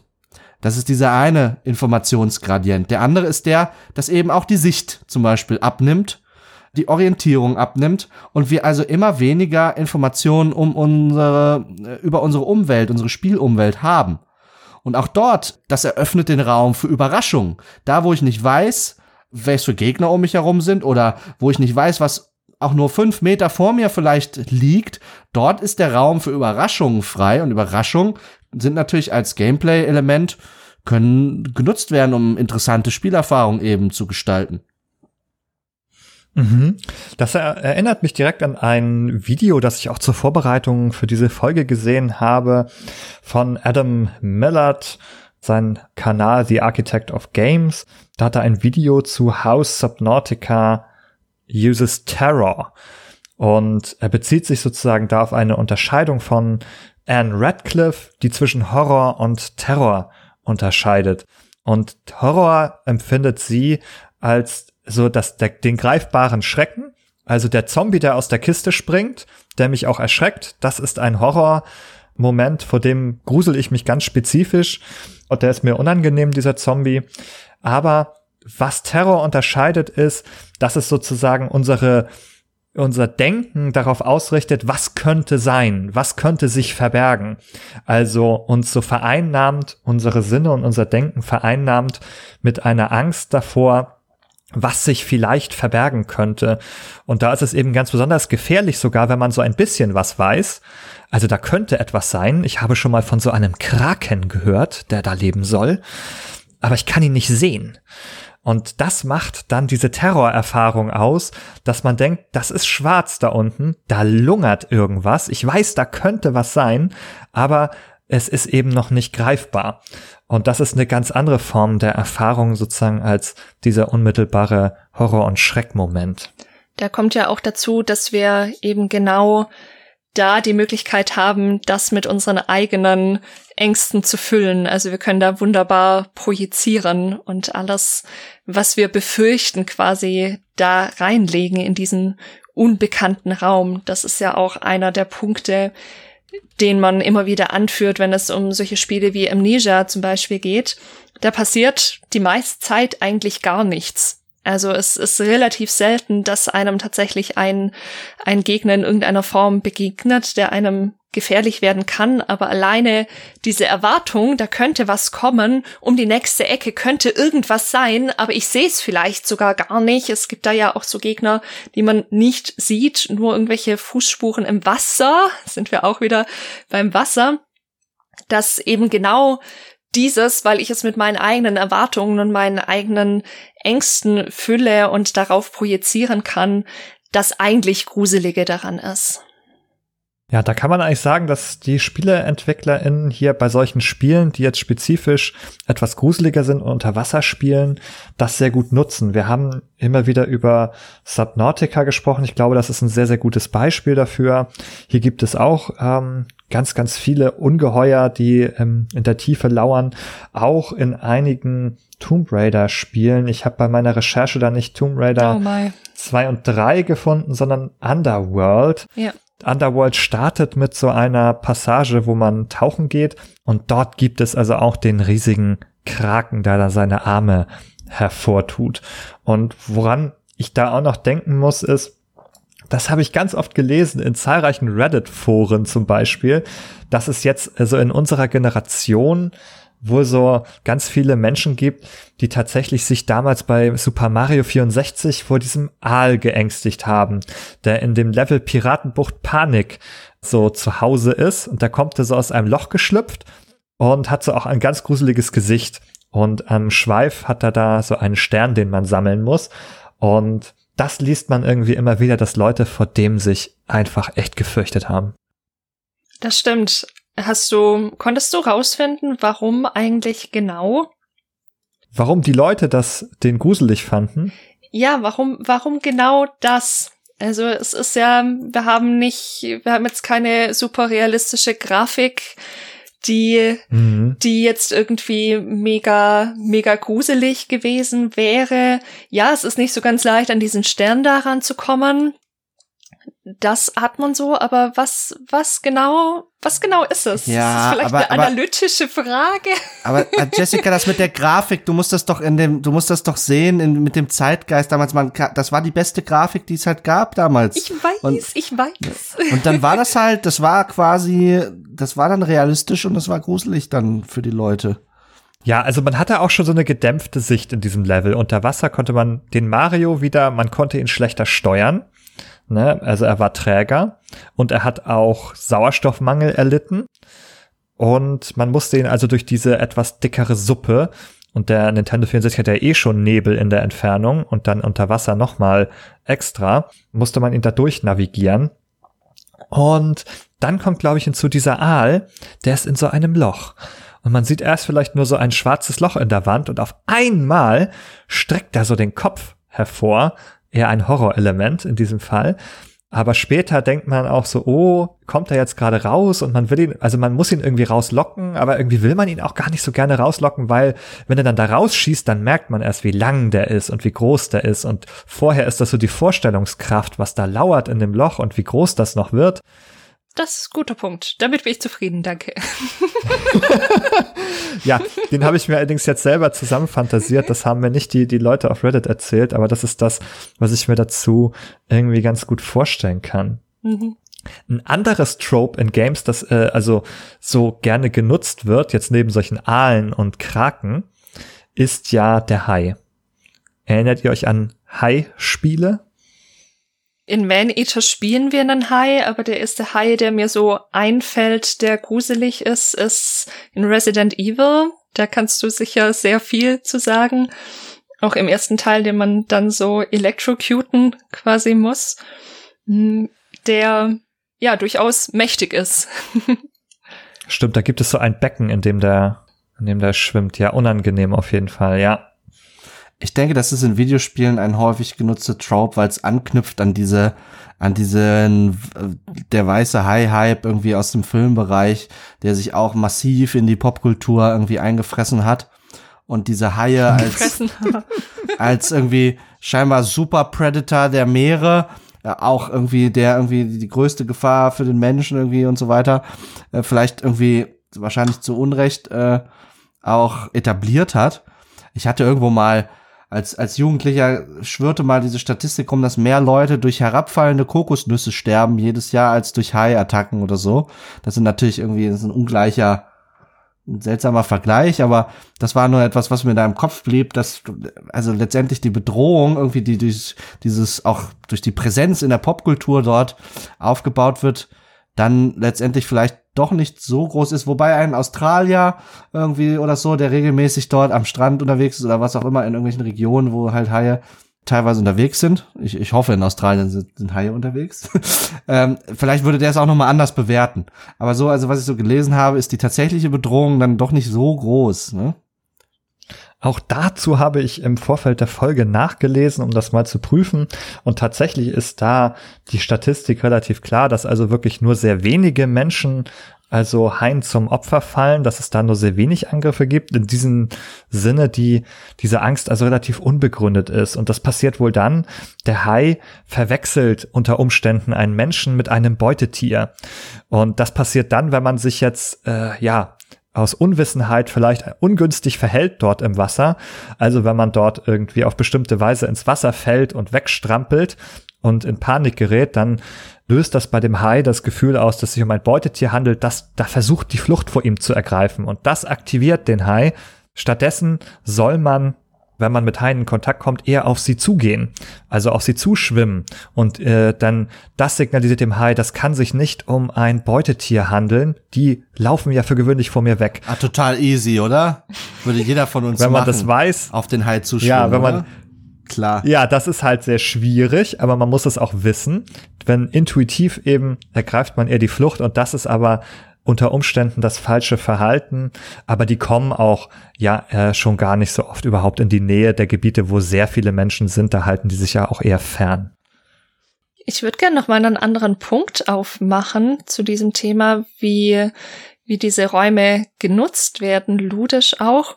Mir ist Soma noch eingefallen. Das ist ja so ein, ja, bisschen dystopisches Horrorspiel, in dem wir in einer fernen Zukunft aufwachen und in einer Art Unterwasser Stadt, Laboratorium, sonst was leben, also aufwachen und erstmal rausfinden müssen, was los ist und uns dann den Weg da durch diese Level bahnen müssen.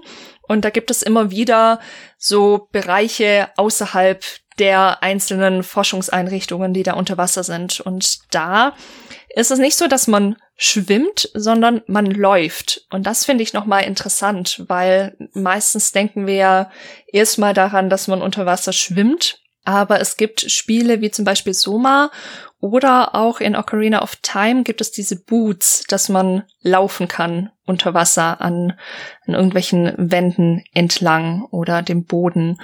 Und das fand ich nochmal interessant. Was gibt es quasi für Möglichkeiten, sich unter Wasser fortzubewegen? Was für, wie wird das dann erklärt? Also wenn man läuft, gibt es irgendwelche Boots oder irgendwelche Taucheranzüge, die beschwert sind oder ja, warum, warum läuft man und schwimmt nicht? Also was ist da die Designentscheidung dahinter? Das sind, finde ich, auch nochmal ganz interessante Aspekte. Ich denke, naheliegend ist ja, dass man versucht, den Bewegungsmodus von unter Wasser eben anzugleichen an den an Land, mit dem der Spieler halt eben auch vertrauter ist, wo weniger gegebenenfalls auch äh, Literacy vorausgesetzt wird beim Spieler und der also, um es ihm leichter zu machen, letztendlich sich in dieser Welt fortzubewegen.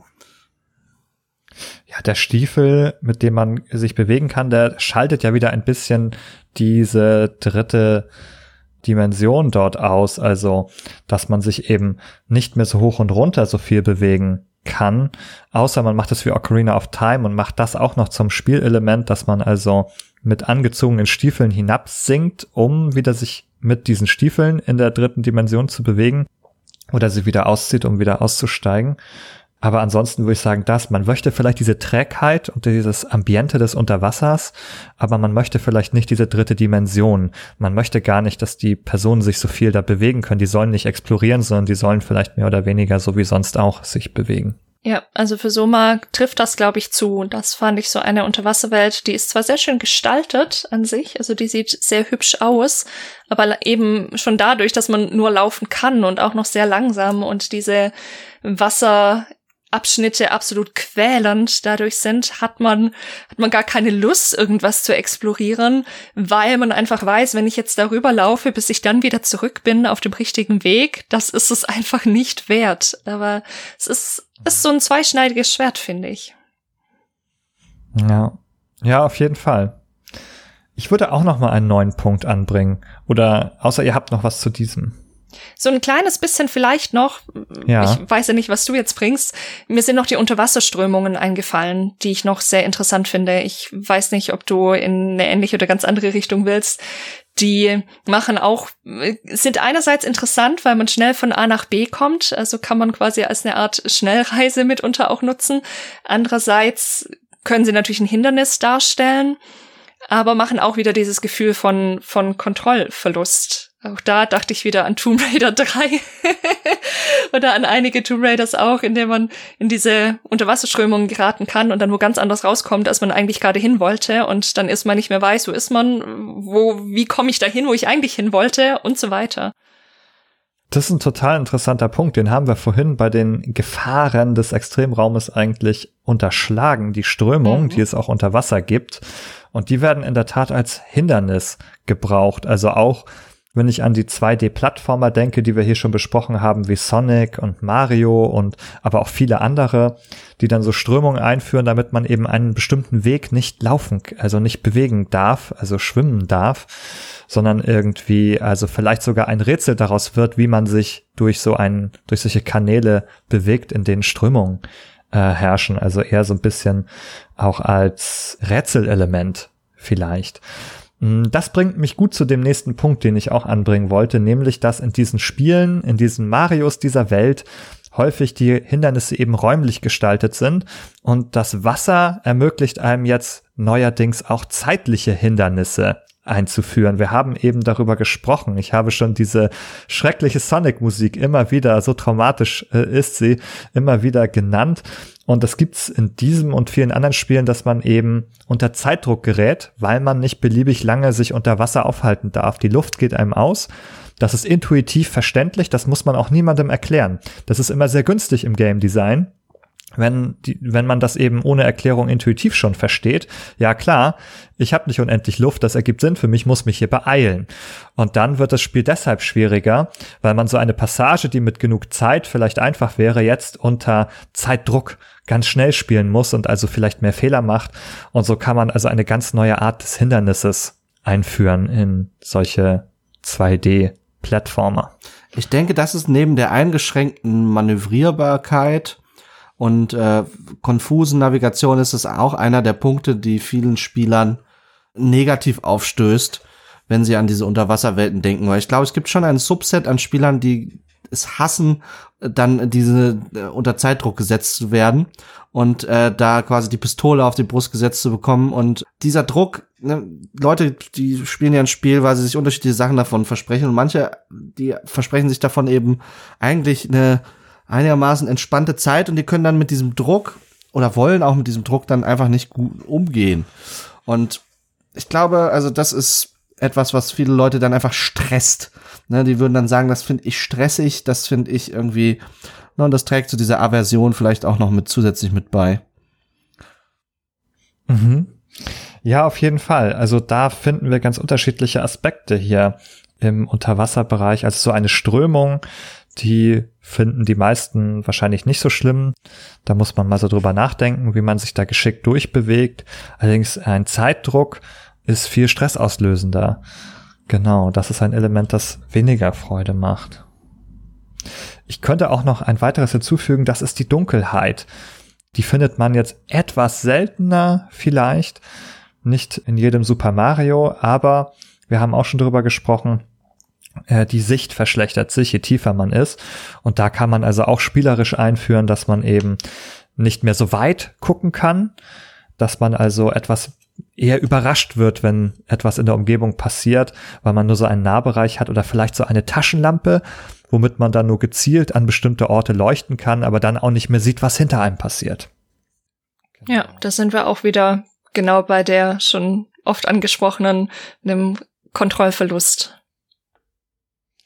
Genau, der kommt da hinzu. Also der, der Kontrollverlust ist ähm, bei der Steuerung der Fall, wenn der Körper der Figur sich nicht mehr so kontrollieren lässt, na, wenn man nicht mehr na, sehen kann. Ich finde tatsächlich auch bei, bei der Dunkelheit, genau wegen der schlechten Sicht, weil du nicht quasi kontrollieren kannst oder das Gefühl hast, du hast die Kontrolle nicht mehr, weil du nicht weißt, was kommt. Ja, es war kein Widerspruch. Oh. Ich wollte die Aufzählung des Kontrollverlustes vervollständigen einfach nur. Also dass wir den eben, also du hast, genau, du hast natürlich völlig recht. Also an so, ich wollte sagen, wir haben den an so vielen Punkten. Ah. Wir haben den mit der Dunkelheit, wir haben den mit dem Zeitdruck, wir haben den mit der trägen Steuerung der Figur an ganz vielen Punkten und vielleicht auch gerade dieses Zusammenkommen Kontrollverlust scheint hier ein ganz, ganz großes Thema zu sein. Das frustriert womöglich. Mhm. Ich meine, die Idee bei dem Zeitdruck ist ja auch, dass du vielleicht risikoreiches Verhalten beim Spieler ermutigst. Dann ist nämlich vielleicht diese Idee, oh, das, das schaffe ich jetzt noch. Ich schaff's jetzt noch durch diese Höhle, noch durch äh, und diese Unterwasserhöhle und ich, ich, äh, damit ich am anderen Ende da noch auftauchen kann, wird knapp. Aber also bevor ich jetzt noch mal zurückschwimme und noch mal Luft hole oder so, das sind solche solche Aspekte, die halt auch im positiven Sinne natürlich einen Nervenkitzel erzeugen können. Ne? Äh, die das Adrenalin einem dann pumpen lassen. Und äh, wie immer gilt dort, glaube ich, dass die konkrete Umsetzung dann ganz entscheidend dafür ist, ob das von den Spielern eben als interessant und äh, aufregend wahrgenommen wird oder als lästig und nervig. Ja, also ich glaube gerade immer diese Einschränkung von Kontrolle und ja, Vorhersehbarkeit ist etwas, das eher auf Ablehnung stößt und Jessica, sehr gerne, erzähl. Das ist ein total interessanter Punkt, wo wir jetzt drüber sprechen, weil ich nochmal an unsere Folge zu Walking Simulators denken muss.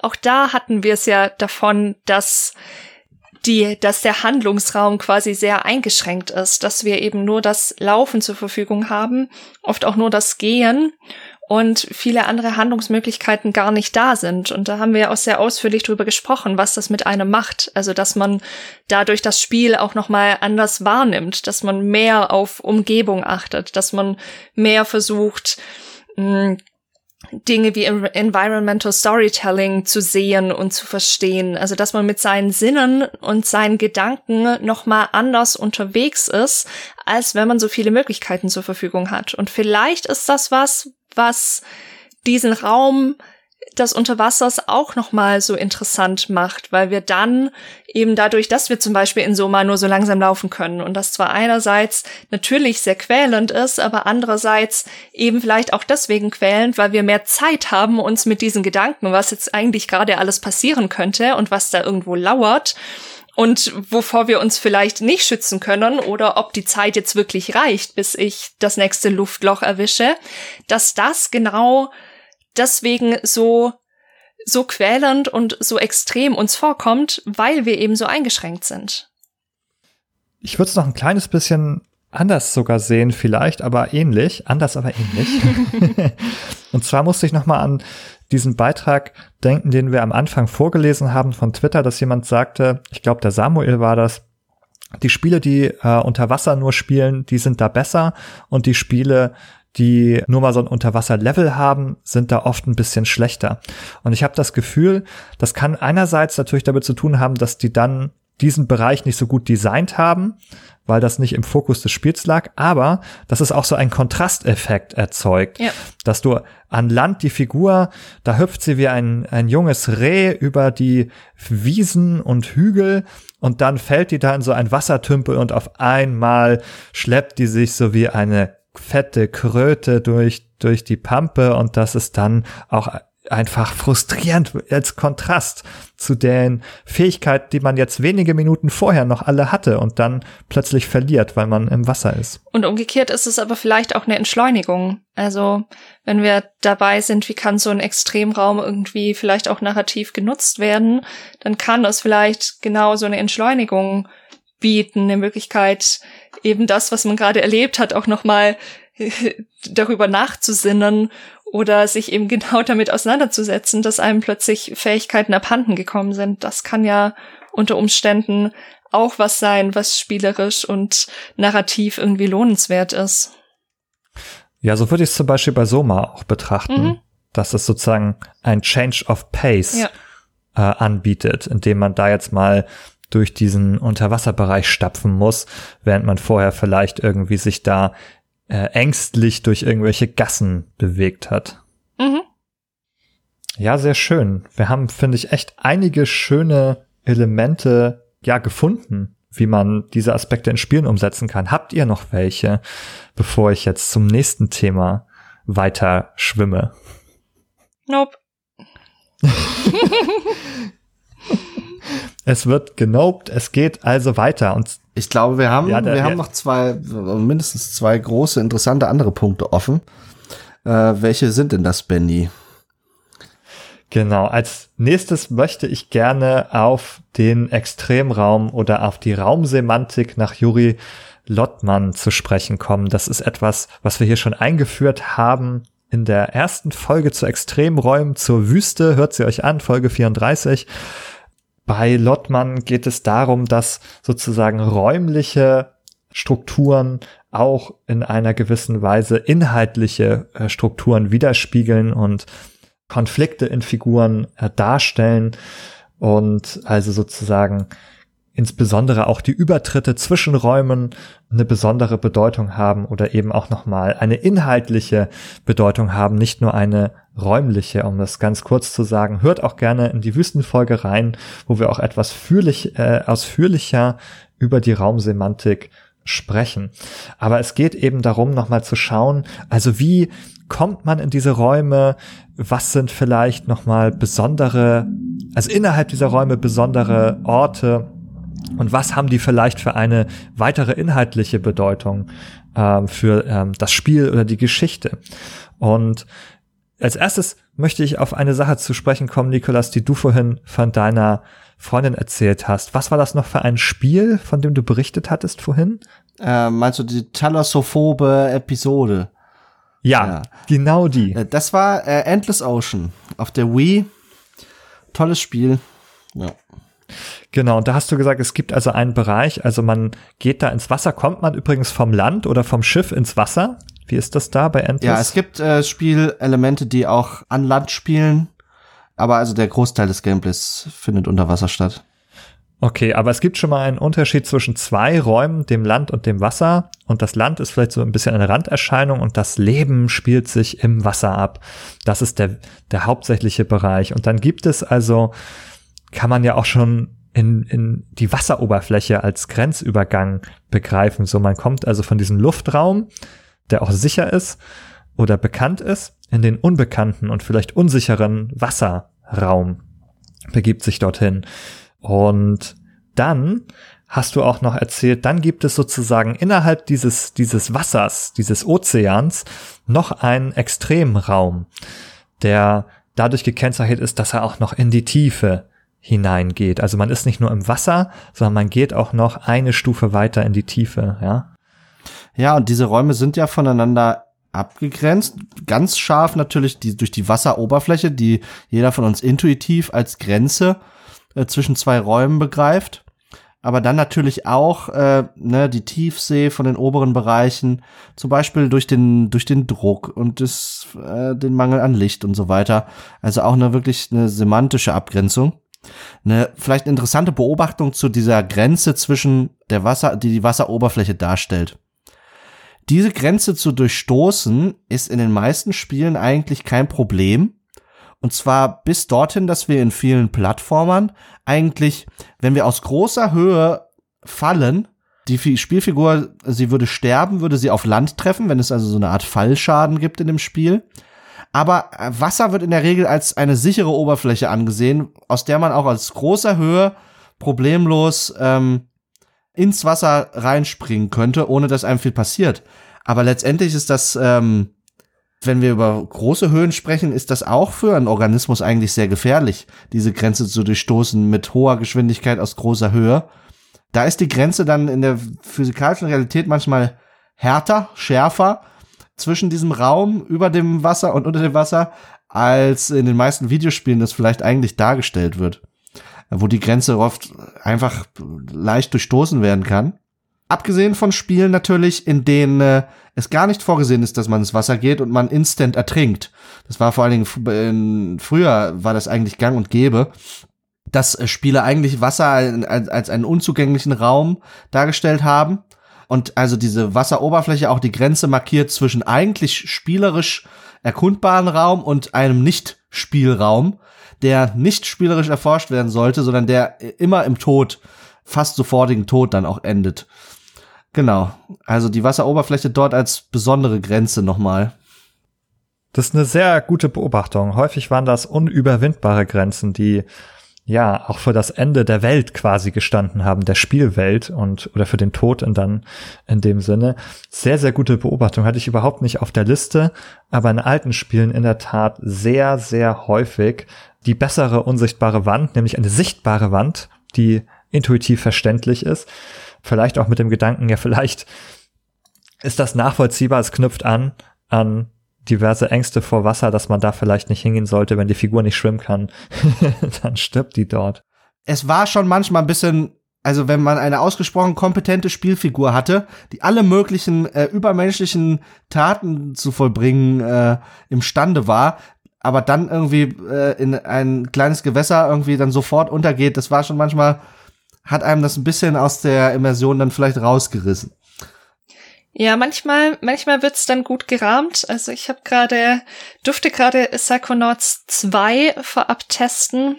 Und da ist es ja auch wie in Teil 1 schon so, dass, dass der Rasputin, unsere Hauptfigur, nicht, nicht mit Wasser in Berührung kommen darf, obwohl es immer wieder Wasser gibt. Und das ist so gerahmt, dass es einen Familienfluch gibt, dass alle aus dieser Familie in Wasser ertrinken. Das wird ihm erzählt und wenn wir ins Wasser kommen, dann werden wir auch nach dem dritten Anlauf von einer Kreatur unter Wasser gezogen und müssen dann neu starten. Also manchmal wird es, wird es narrativ tatsächlich gerahmt, aber ganz oft natürlich, wie er auch richtig sagt, gerade in den frühen Spielen nicht. Ja, und die Erwartungshaltung an diese Sachen, die ändert sich schon. Vor allen Dingen bei großen immersiven Spielen. Ich hatte zuletzt gedacht, äh, denken müssen an Cyberpunk 2077, wo sich in Foren dann sehr darüber ausgelassen wird, dass die Unterwasseraspekte des Spiels kriminell unterentwickelt seien. Nun ist das nun wirklich nicht das allererste, was man mit dem Cyberpunk-Setting verbindet, sind diese Unterwasserwelten wahrscheinlich, aber die Spieler hatten von anderen Spielen dieser Art, wie GTA häufig als Referenzpunkt, hatten sie die Erwartung, oder Assassin's Creed zuletzt, dass dort unter Wasser doch irgendwie etwas stattfindet. Nun hat das Spiel selber diese Erwartung ein bisschen geschürt, indem es im Skilltree des Hauptcharakters sogar einen Skill versteckt hatte, der dafür sorgt, den man, den man äh, auswählen konnte, der dafür sorgt, dass man unter Wasser äh, von Gegnern glaube ich, nicht mehr gesehen würde, um ein Self-Gameplay eben zu, zu befördern. Und dort war es aber so, also unter Wasser hat man sich in dem Spiel eigentlich fast nie aufgehalten, so dass dieser Skill eigentlich einfach äh, falsche Erwartungen weckte. Und zum anderen äh, war das offensichtlich auch bei der äh, Gestaltung der Spielwelt lag das nicht im Fokus, äh, weil dieses Spiel aus dem Jahr 2020 auch keine elaborierte Wasserphysik hat oder so. Also man kann zum Beispiel ins Wasser schießen mit einer Pistole und man hat keine, das Wasser zeigt sich davon komplett unbeeindruckt. Und diverse andere Kleinigkeiten. Das wollte ich nur noch als Beispiel dazu anführen, dass sich also die Erwartungen der Spielerschaft dort halt auch eben doch auch geändert haben, ne? Dass eben dieses Wasseroberflächen und so weiter nicht mehr als diese scharfe, starke Grenze, die einem in seinem Game, in Gameplay und in der Erkundung der Spielwelt einschränkt, äh, nicht immer mehr in dieser Stärke wahrgenommen wird. Im Gegenteil, es wird ja quasi erwartet, dass man, wenn man diese Grenze überschreitet, eine neue Welt findet, die vielleicht auch anderen Regeln gehorcht. Und man möchte die explorieren und rausfinden, wie ist das denn strukturiert? Was kann ich da machen, was ich sonst nicht machen kann? Gibt es da irgendwas Besonderes zu entdecken? Was ist das für ein fremder Raum? Man will in den eintauchen und man möchte dafür auch belohnt werden, dass man diese Grenze überschreitet. Und wenn das dann nicht stattfindet, dann wird natürlich diese Erwartung enttäuscht. Das ist ein Gedanke, den glaube ich auch äh, die Entwickler von Horizon Zero Dawn zuletzt hatten, denn wenn man sich da die ersten Trailer anguckt, scheint auch dort die Unterwasserareale jetzt eine besondere Aufmerksamkeit erfahren zu haben. Bin gespannt, was vielleicht dort für äh, Gorilla Games den Entwicklern ist schon zuzutrauen, dass sie vielleicht dort noch mal interessante Spielerfahrungen noch mal äh, möglich machen. Ja, das war ja in GTA 5 auch schon der Fall. Also das weiß man vielleicht gar mhm. nicht, weil man bei GTA 5 immer mehr so an, an, an, an Straßen und Großstadt denkt. Aber auch da gibt es eine sehr lebendige Unterwasserwelt, wenn ihr die nicht kennt. Also ja, schaut euch einfach mal um, springt da in, in den Ozean, springt da ins Wasser und werdet überrascht, was ihr dort alles finden könnt. Genau, woran ich noch mal denken musste, ist, dass sehr, sehr viele Spiele, die jetzt hauptsächlich unter Wasser spielen, ich habe hier eine Liste gemacht, Horror und Survival-Spiele tatsächlich sind. Also eine überzufällige Anzahl sozusagen. Also ungefähr die Hälfte von den populären Spielen, die ich hier aufgeschrieben habe, waren aus diesem Bereich. Und da ist nochmal zu nennen, Soma hatten wir ein Spiel Hydrophobia, das schon dem Namen nach preisgibt, worum es geht. Ein Survival- und Horrorspiel. Subnautica Survival-Spiel. Dann Stranded Deep, ebenfalls ein Survival-Spiel. Und dann das Spiel, auf das wir auf jeden Fall ja noch zu sprechen kommen müssen heute, Bioshock. Der Name ist noch gar nicht gefallen. Dabei ist es offensichtlich, dass wir über Bioshock sprechen müssen. Bioshock spielt unter Wasser in einer Unterwasserwelt oder einer ja, Unterwasserzivilisation fast, einer untergegangenen Zivilisation Rapture, die dort sozusagen eine Unterwasserstadt hatten, in der die Menschen gelebt haben. Und man kommt da also hin, nachdem diese Utopie des Unterwasserlebens äh, schon vorbei und gescheitert ist. Und dieses Spiel finde ich auch sehr interessant, auch nochmal äh, durch die Linse von äh, Juri Lottmann. Denn man kommt also von einem ganz anderen Bereich, also einem Flugzeugabsturz, so beginnt das Spiel, wenn ich mich da recht erinnere, dass man dort im Ozean also landet. Also man kommt sozusagen aus den höchsten Höhen der Luft, aus dem Bereich der Luft als Gegenelement zum Wasser, also aus diesem Luftraum. In diesen Wasserraum stürzt man widerwillig hinein und dann schwimmt man da also erstmal durch dieses brennende Flugzeug, Wrack, zu so einem Leuchtturm und dann gelangt man nochmal von diesem, ja, von diesem Wasser- und Meeresraum, auf dem man erstmal sich so mehr so oberflächlich bewegt, durch so Fahrstühle und Fahrwege ganz tief unter Wasser und das ist auch sehr aufregend und imposant inszeniert, als sehr, also es wird diesem Übertritt von der Oberwelt in die Unterwasserwelt eine sehr, sehr große Aufmerksamkeit gewidmet. Also das würde ich jetzt mal auch lesen als, das ist besonders groß und bedeutsam, ein großer Schritt, der hier passiert. Das ist ein super Beispiel. Ich habe noch mal an eins gedacht, an das denkt man vielleicht nicht gleich, weil das Wasser da auch ein bisschen anders genutzt wird, aber ich glaube, die Symbolik ist eine ähnliche. Ich habe nämlich an The Evil Within 2 gedacht. Da ist es so, dass man ganz am Anfang vom Spiel, man spielt ja diesen Sebastian Castellanos, der in diese simulierte Welt des STEM eintritt. Und das funktioniert, indem er in so eine Art Badewanne eigentlich sich reinlegt, die sich dann auf irgendeine Weise nach unten öffnet und er also doch eintaucht tatsächlich ja, genau, eintaucht genau ja. exakt und er quasi in so einem Wasserschwall dann in dieser neuen Welt landet da verschwindet das Wasser dann auch in dieser mh, mm, ja simulierten Welt, die wir in die wir da eintauchen im wahrsten Sinne, aber das hat für mich noch mal sehr, also sowohl dein Beispiel aus BioShock als auch dieses Beispiel hat finde ich sehr diese Symbolik von Geburt. Also man kommt mit einem Wasserschwall, also bei der Geburt eben ein Fruchtwasser, aber in dem Fall eben das normale Wasser, kommt man in diese neue Welt hinein, man taucht ein, man wird quasi in eine neue Welt geboren, in der man sich dann zurechtfinden muss. Ja, be bemerkenswert, wenn du das Beispiel Geburt nennst und wenn wir auf der Ebene der Symbolik sind, ist, dass der Mensch ja sowohl phylogenetisch als auch ontogenetisch aus dem Wasser kommt. Äh, in dem Sinne, dass unsere Vorfahren irgendwann in grauer Urzeit aus dieser Ursuppe entstiegen sind nach äh, gängigem Stand der Wissenschaft. Aber eben, dass auch wir Menschen im Laufe unseres Lebens aus dem Wasser, aus dem Fruchtwasser heraus eben entstehen. Und das, ähm, damit ist also eigentlich ein Eintauchen in diese Welt der Wasser auch in gewisser Form eine Rückkehr zu unserer sowohl phylogenetischen als auch ontogenetischen Vergangenheit. Die Begriffe musst du vielleicht noch mal kurz erklären. Was ist die Phylogenese? Was ist die Ontogenese? Was bedeutet das eigentlich? Also, wenn wir uns äh, die Ontogenese des Menschen anschauen, dann äh, reden wir über die Entwicklung des Individuums, also von aus einem Spermium über die Schwangerschaft irgendwie hin zu einem erwachsenen Menschen und dann einem mittelalten und einem alten Menschen bis ins Grab. Also über seine gesamte Lebensspanne hinweg auf dieser individuellen Ebene. Wenn wir uns äh, mit der Phylogenese beschäftigen, dann schauen wir uns die Stammesgeschichte quasi an des Menschen und mithin also auch die Geschichte unserer Vorfahren, wie sich also die menschliche Kultur und so weiter und der Mensch an sich, äh, wie der sich entwickelt hat. Und ähm, es gab früher tatsächlich mal eine populäre These, äh, die besagte, dass der Mensch in seiner Ontogenese seine Phylogenese wiederhole.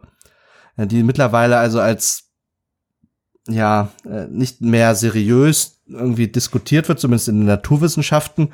Aber die basierte einfach auf dieser Erkenntnis, dass der Mensch irgendwie von einem Zustand von äh, wenig Handlungsfähigkeit, wie sie bei den Menschenaffen gegeben war, irgendwie auf vier Beinen laufend, so wie der Säugling sich entwickelt hat in seiner Stammesgeschichte hin zu einem Zustand, in dem er äh, auf zwei Beinen lief, so wie der erwachsene Mensch.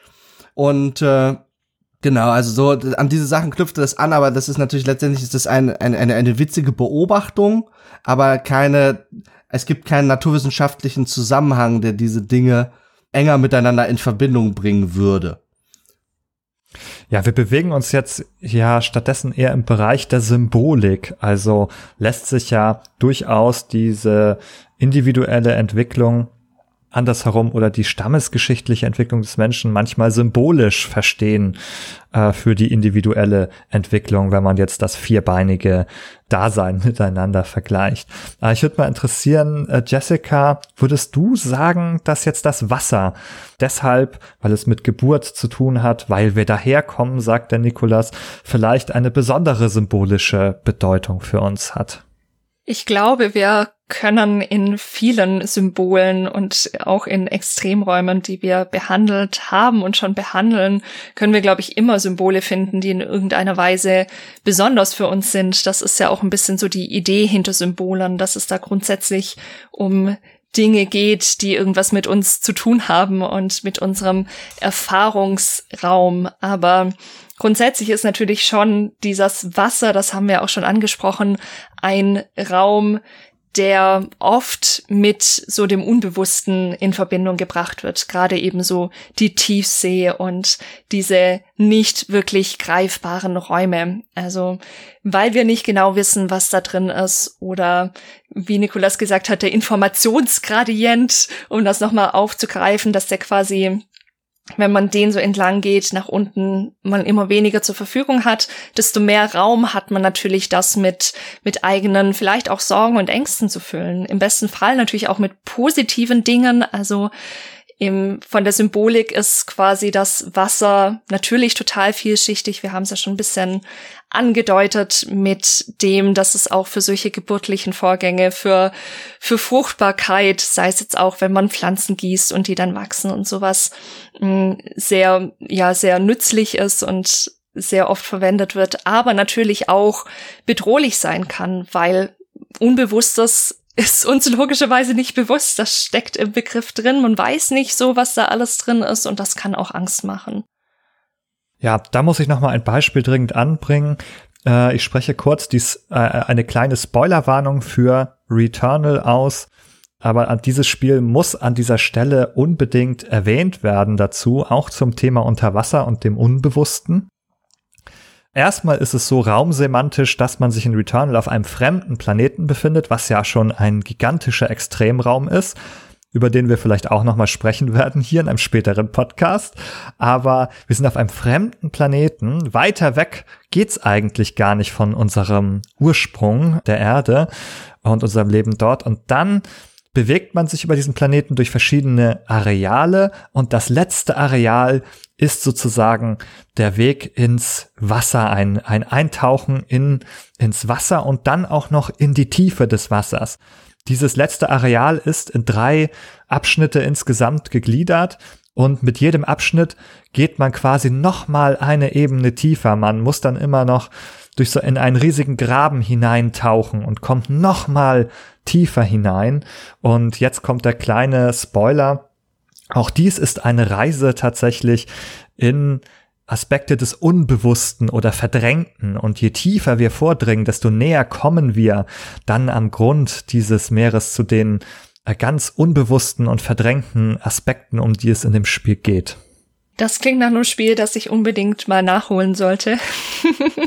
es, es knüpft natürlich auch an, an eine einfache Tatsache, nämlich dass der Hauptgegenstand unseres Faches der Psychologie ist ja der menschliche Geist, beziehungsweise je nach Perspektive die auch die, die menschliche Seele.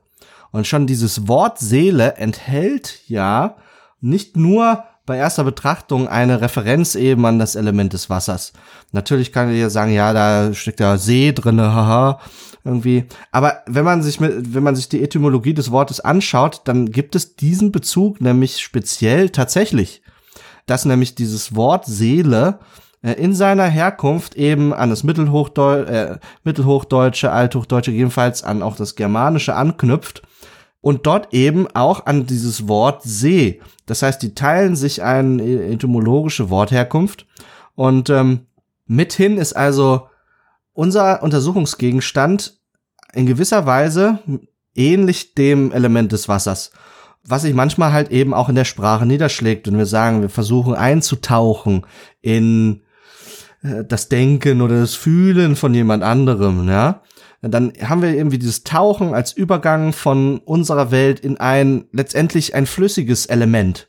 Und wir wissen, dass die Seele oder die seelischen Regungen, dass sie unbeständig sein können, dass sie manchmal wie ein aufgewühltes Meer irgendwie in uns toben können, ja, als Gefühle und so weiter. Äh, oder es gibt dieses Wörtchen, das stille Wasser tief sein können, um die Persönlichkeit eines Menschen zu beschreiben, die sich dann doch als vielschichtiger vielleicht auch offenbart, als sie oberflächlich äh, den Anschein hat. Und auch dort muss ich wieder an ein Zitat denken von einem meiner Lieblingsautoren, Haruki Murakami.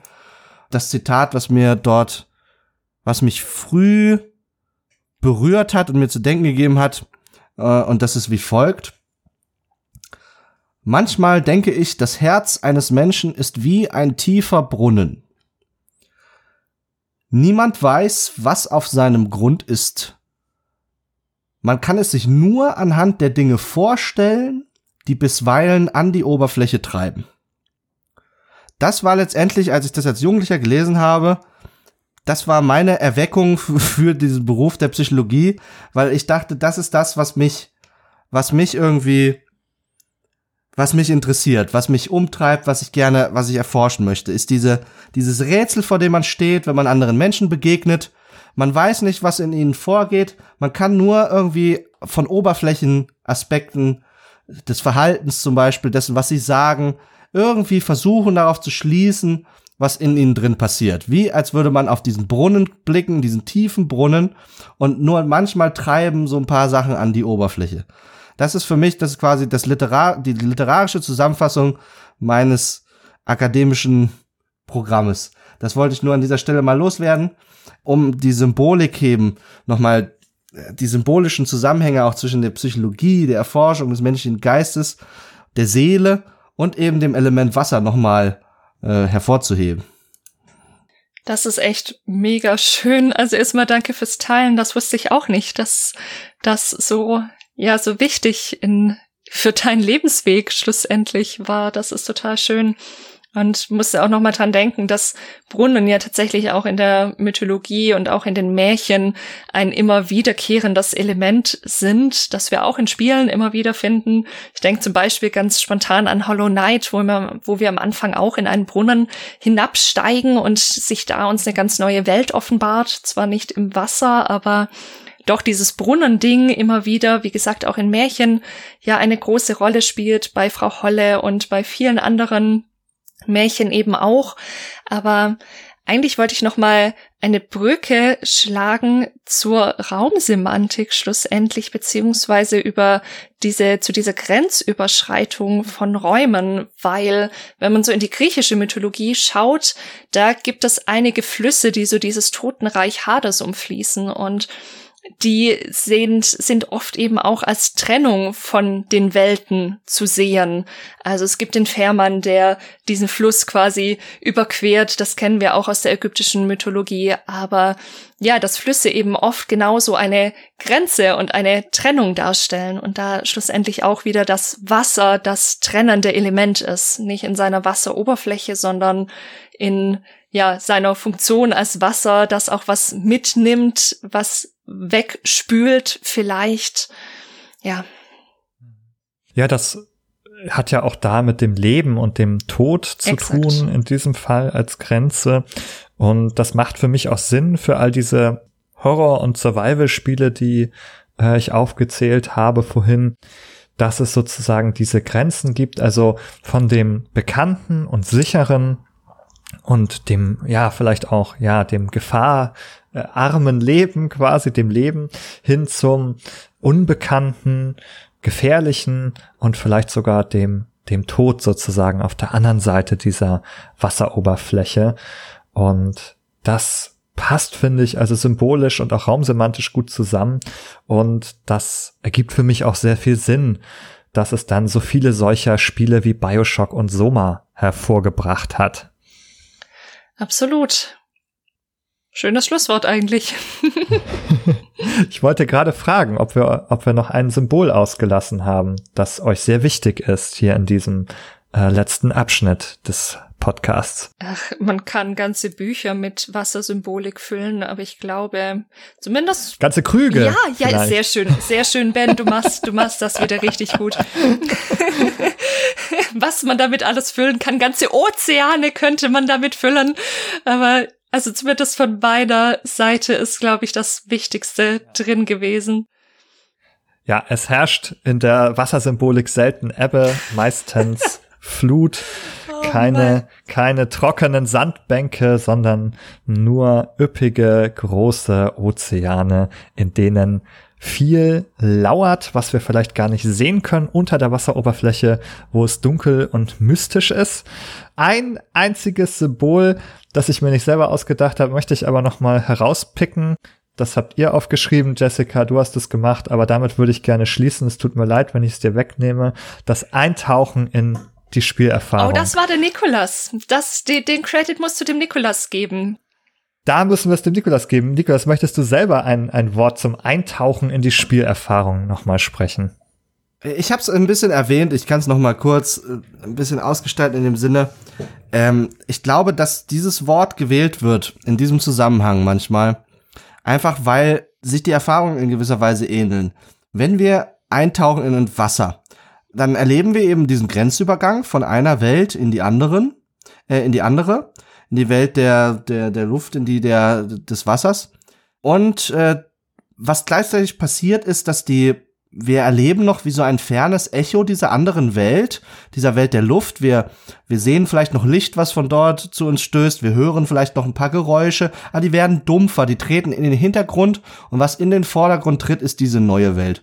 Und das ist ja letztendlich auch ein bisschen das, die, was eine subjektive Spielerfahrung auszeichnet eines Spiels, das einen irgendwie in seinen Band zieht, ist, dass wir eben von unserer Welt in diese virtuelle Welt hinüberwechseln, einen Grenzübergang dort haben und dass dann die Dinge des Alltags vielleicht in den Hintergrund treten. Genauso wie unter Wasser die Geräusche irgendwie dumpfer werden und so weiter. So werden auch bestimmte Sachen einfach abgeschwächt aus unserer jetzigen Welt und äh, etwas anderes tritt in den Vordergrund, diese virtuelle Welt, in der wir uns dann im besten Fall äh, verlieren können. Und ich denke, da wird also auch sprachlich wieder, ist es eben kein Zufall, dass dieses Wort eintauchen dort äh, verwendet wird, weil dort so häufig, äh, so wie häufig auch die Sprache einfach eine Art Wahrheit enthält und abbildet, die ja, die, die wir versuchen in unserem Podcast mit sehr viel mehr Wörtern äh, dann manchmal zu erfassen, zu beschreiben, zu analysieren etc. Ja. Vielen Dank, Nikolas. Ich hoffe, es hat euch da draußen viel Freude gemacht, mit uns gemeinsam einzutauchen in die Unterwasserwelten von digitalen Spielen. Und ich hoffe, dass wir hier so eine kleine Strömung erzeugt haben in unserem heutigen Gespräch, die euch mitreißen konnte, die euch hier durch diese abwechslungsreichen, auch manchmal gruseligen und von Horror und Terror erfüllten Unterwasserwelten geführt hat und dass wir ein bisschen davon gesehen haben, was diesen Raum extrem macht und wie er auch äh, in seinen Gefahren und Extrembereichen kommuniziert wird in Spielen und vom Spieldesign. Und wenn euch das gefallen hat, dann hoffe ich, dass ihr uns eine gute Bewertung dalassen könnt bei iTunes. Da könnt ihr einfach mal rüber schwimmen und uns äh, eine 5 Seestern-Bewertung hinterlassen. Und auf Spotify, da gibt's zwar keine Währung, aber da könnt ihr einfach ein Follow dalassen, dann bekommt ihr immer die neueste Folge bei euch angezeigt. Und wenn ihr noch eine extra Meile schwimmen wollt, dann könnt ihr das machen, indem ihr auf Steady geht und uns dort äh, mit einem Abo unterstützt. Das hilft uns auf jeden Fall, unseren Server zu bezahlen, unser Equipment zu bezahlen und eines Tages vielleicht mehr Behind the Screens zu machen. Und wenn ihr auch Lust darauf habt, dann klickt euch auf jeden Fall auf Steady. Und für heute sage ich vielen Dank und macht's gut. Bis zum nächsten Mal. Auf Wiederhören.